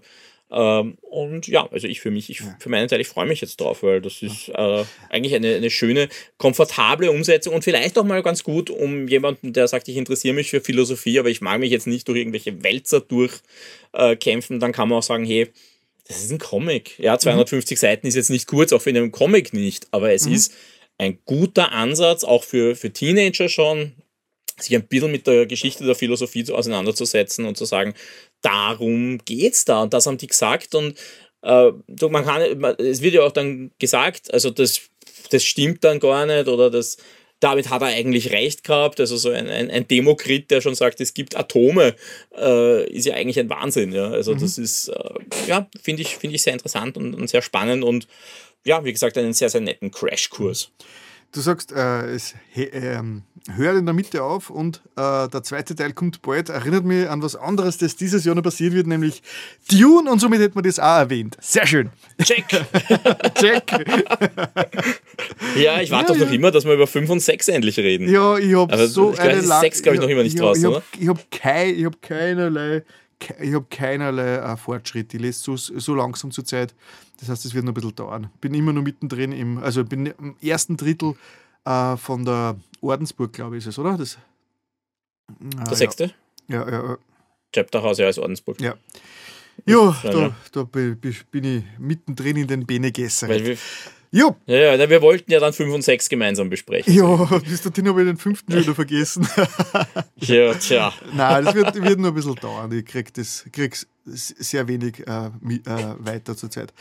Ja, äh, Sophies Welt, das Graphic Novel habe ich gerade geschaut, äh, 25 Euro, Hardcover, Kindle Edition ist auch da, ja. aber ja, sollte halt die äh, Display Kindle Edition sein wegen den Farben. Ja, oder am iPad oder so. Ja, ja, ich habe hab auch Comics am iPad gelesen. das geht also auch gut. Die, die App-Version vom Kindle. Ja, eh. Ja. Ja, es ist schon besser. Also es ist kein sonderlich komplexer Stil, aber es ist trotzdem Farben tun, tun dem Ganzen schon gut. Okay, cool. Dann ein allerletztes, ein allerletzter äh, Beitrag heute und auch dieser. Auch kein ganz leichtes Thema. Genau, kein leichtes Thema, aber der Beitrag ist auch sehr, sehr oft äh, erwähnt worden im Weihnachtspodcast von Schock 2. Äh, nämlich, ich nehme äh, mir ja noch immer nur vor. Also ich habe ihn auch noch ah, nicht gesehen. Noch nicht gesehen. Aber okay, dann, dann Nein, ich bin. Aber ja. du kannst mich ruhig spoilern. Ich habe mich selber schon gespoilert ein bisschen. Na, also ich weiß schon, worauf es hinausläuft. Also Guillermo, äh, aber ich weiß, wie spricht man aus? Guillermo, Guillermo del Toro. Ja, del Toro schaffe ich dann. Genau, del Toro, del Toro. Äh, den kennt man, der ist eh ein Kult, Kult äh, Regisseur, ja. hat, äh, ich glaube, Pans Labyrinth war sein erstes großes Werk und dann hat er, ich glaube, Hellboy und ganz und viele andere Na, Pans Labyrinth ist später, Hellboy war vorher. Echt? Hellbauer vorher? Ja, Nein, ist egal, egal, aber ihr kennt den Herrn und der hat es jetzt äh, angenommen, um eine äh, um Pinocchio neu äh, zu verfilmen und äh, nicht zu wechseln mit der mit der Disney, mit der Disney-Verfilmung von Pinocchio, die ziemlich schlecht sein soll, weil äh, die Del, Toro, äh, Del, Del Toro-Verfilmung ist jetzt kurz vor Weihnachten aufgepoppt auf Netflix, war eine Netflix-Produktion und Mhm. ist ein Stop-Motion animierter Film und ich habe es bis zum Schluss nicht glauben können. Ich habe Ja. ich hab, ich hab gehört, Stop-Motion-Animation, ganz modern. Denke mir, aha, interessant. Dann habe ich mir angeschaut, denke mir, das ist niemals Stop-Motion, das ist doch alles animiert. Und dann nachher schaue ich mir das Making-of an. Na, fuck, das ist alles Stop-Motion. Ich glaube, das ist wirklich das, das, der aufwendigste und best animierteste Stop-Motion-Film, den ich jemals gesehen habe. Da sind Kamerafahrten dabei, da sind, da sind Sz- Szenerien dabei, die einfach um, das ist für mich ein unverständlich, wie das Ding einfach äh, möglich war mit Stop-Motion-Technik. Richtig, richtig beeindruckend. Ähm, Mhm. Genau, handlungsmäßig, man kennt diese Geschichte, äh, der Geppetto ist einsam und allein und baut sich dann eine Holzpuppe und dann kommt die blaue Fee und haucht äh, der, der Holzpuppe Leben ein und der Pinocchio, äh, da kommt dann der Pinocchio raus und der ist Mhm. naiv, jung, froh, frohen Mutes und geht in die Welt hinaus und äh, erlebt Abenteuer. Also das ist einmal die Grundprämisse, die ist da auch eigentlich äh, Mhm. vorhanden. Nur es hat halt also einen sehr, einen, wieder einen sehr dunklen, sehr einen schwermütigen Twist, weil äh, das, gut, das ist der Beginn. Äh, der Film beginnt im Ende des Ersten Weltkriegs, dann kommt eine Pause und dann geht er im Zweiten Weltkrieg weiter. Das heißt, dieses ganze Kriegsthema ist immer, ist immer drinnen, das ist immer sehr, sehr, sehr präsent, es wird auch immer sehr thematisiert. Der Film ist Spielt ja auch im Franco-Regime, ne? also, so, genau, genau. wenn ich es äh, richtig im Kopf habe. Ja. und äh, also, ich glaube, ähm, Mussolini spielt sogar mit. das heißt, äh, Ah, Mussolini ist es natürlich, ja, nicht Mussolini, Franco. genau, genau, Mussolini. Ja. Äh, Mussolini Ich weiß bei den ist- Spaniern aus irgendeinem Grund. Genau, nein, Ita Ita Italien, Norditalien handelt es, dass ich es richtig verstanden habe. Und äh, ja, es, ist, es hat alle Zutaten, die man von Pinocchio kennt und erwarten würde, aber es ist einfach richtig liebevoll gemacht, richtig. äh, Also, es ist wahrscheinlich alles das, was der Disney-Neuverfilmung gefällt hat, äh, die ich nicht gesehen habe, aber man kann man es gut vorstellen. Er ist gut, er ist einfach, er wächst an, ans Herz. Also es ist teilweise creepy am Anfang, wie man zum ersten Mal Pinocchio sieht, denkt man, Alter, was ist denn das für ein hässliches Drum? Also der soll, den soll jetzt zwei Stunden lang zuschauen, das, diesen Holzklumpen, diesen hässlichen. Aber trotzdem, es, es funktioniert dann so gut. Und es hat, es hat wirklich so, also so, so wirklich schwere Sachen. Das heißt, das, den, den Film sie nicht unbedingt mit einem Achtjährigen anschauen. Also ich glaube, ich glaub, Okay. äh, kann nicht schaden, dass man schon äh, 10 bis 12 ist, wenn man sich dann anschaut. Weil äh, es, Mhm. also, es hat, es, er ist schon schwer, also jetzt nicht hardcore, schwer verdaulich, aber er hat schon sehr dunkle und sehr schwere Momente drin. Das heißt, es ist kein Kinderfilm. Und Mhm. äh, ja, der, der Twist zum Schluss vor allem, also ist auch, äh, puh, da geht man wirklich mit, mit einem äh, schweren Mutes gehen wir, da gehen wir da raus. Aber richtig, richtig gut. Also lasst, lasst euch nicht von Pinocchio irgendwie abschrecken, das ist irgendwie so ein Kinderding und kennt man eh schon, hat man schon hundertmal gesehen. Ich glaube, hundertmal, also ich glaube, der Film, also Pinocchio ist ja wirklich schon hunderte Male verfilmt worden. Ich glaube, das Ja, ja, der schon- ist, der, der ist ja wirklich viel, viel, viel, viel, das sind wir wirklich schon im, im, im, im, im höheren dreistelligen Bereich, was der verfilmt worden ist, glaube ich. Oder zumindest, zumindest dreistellig, sagen wir, sagen wir so, ohne das jetzt äh, geprüft Mhm. Ja. zu haben.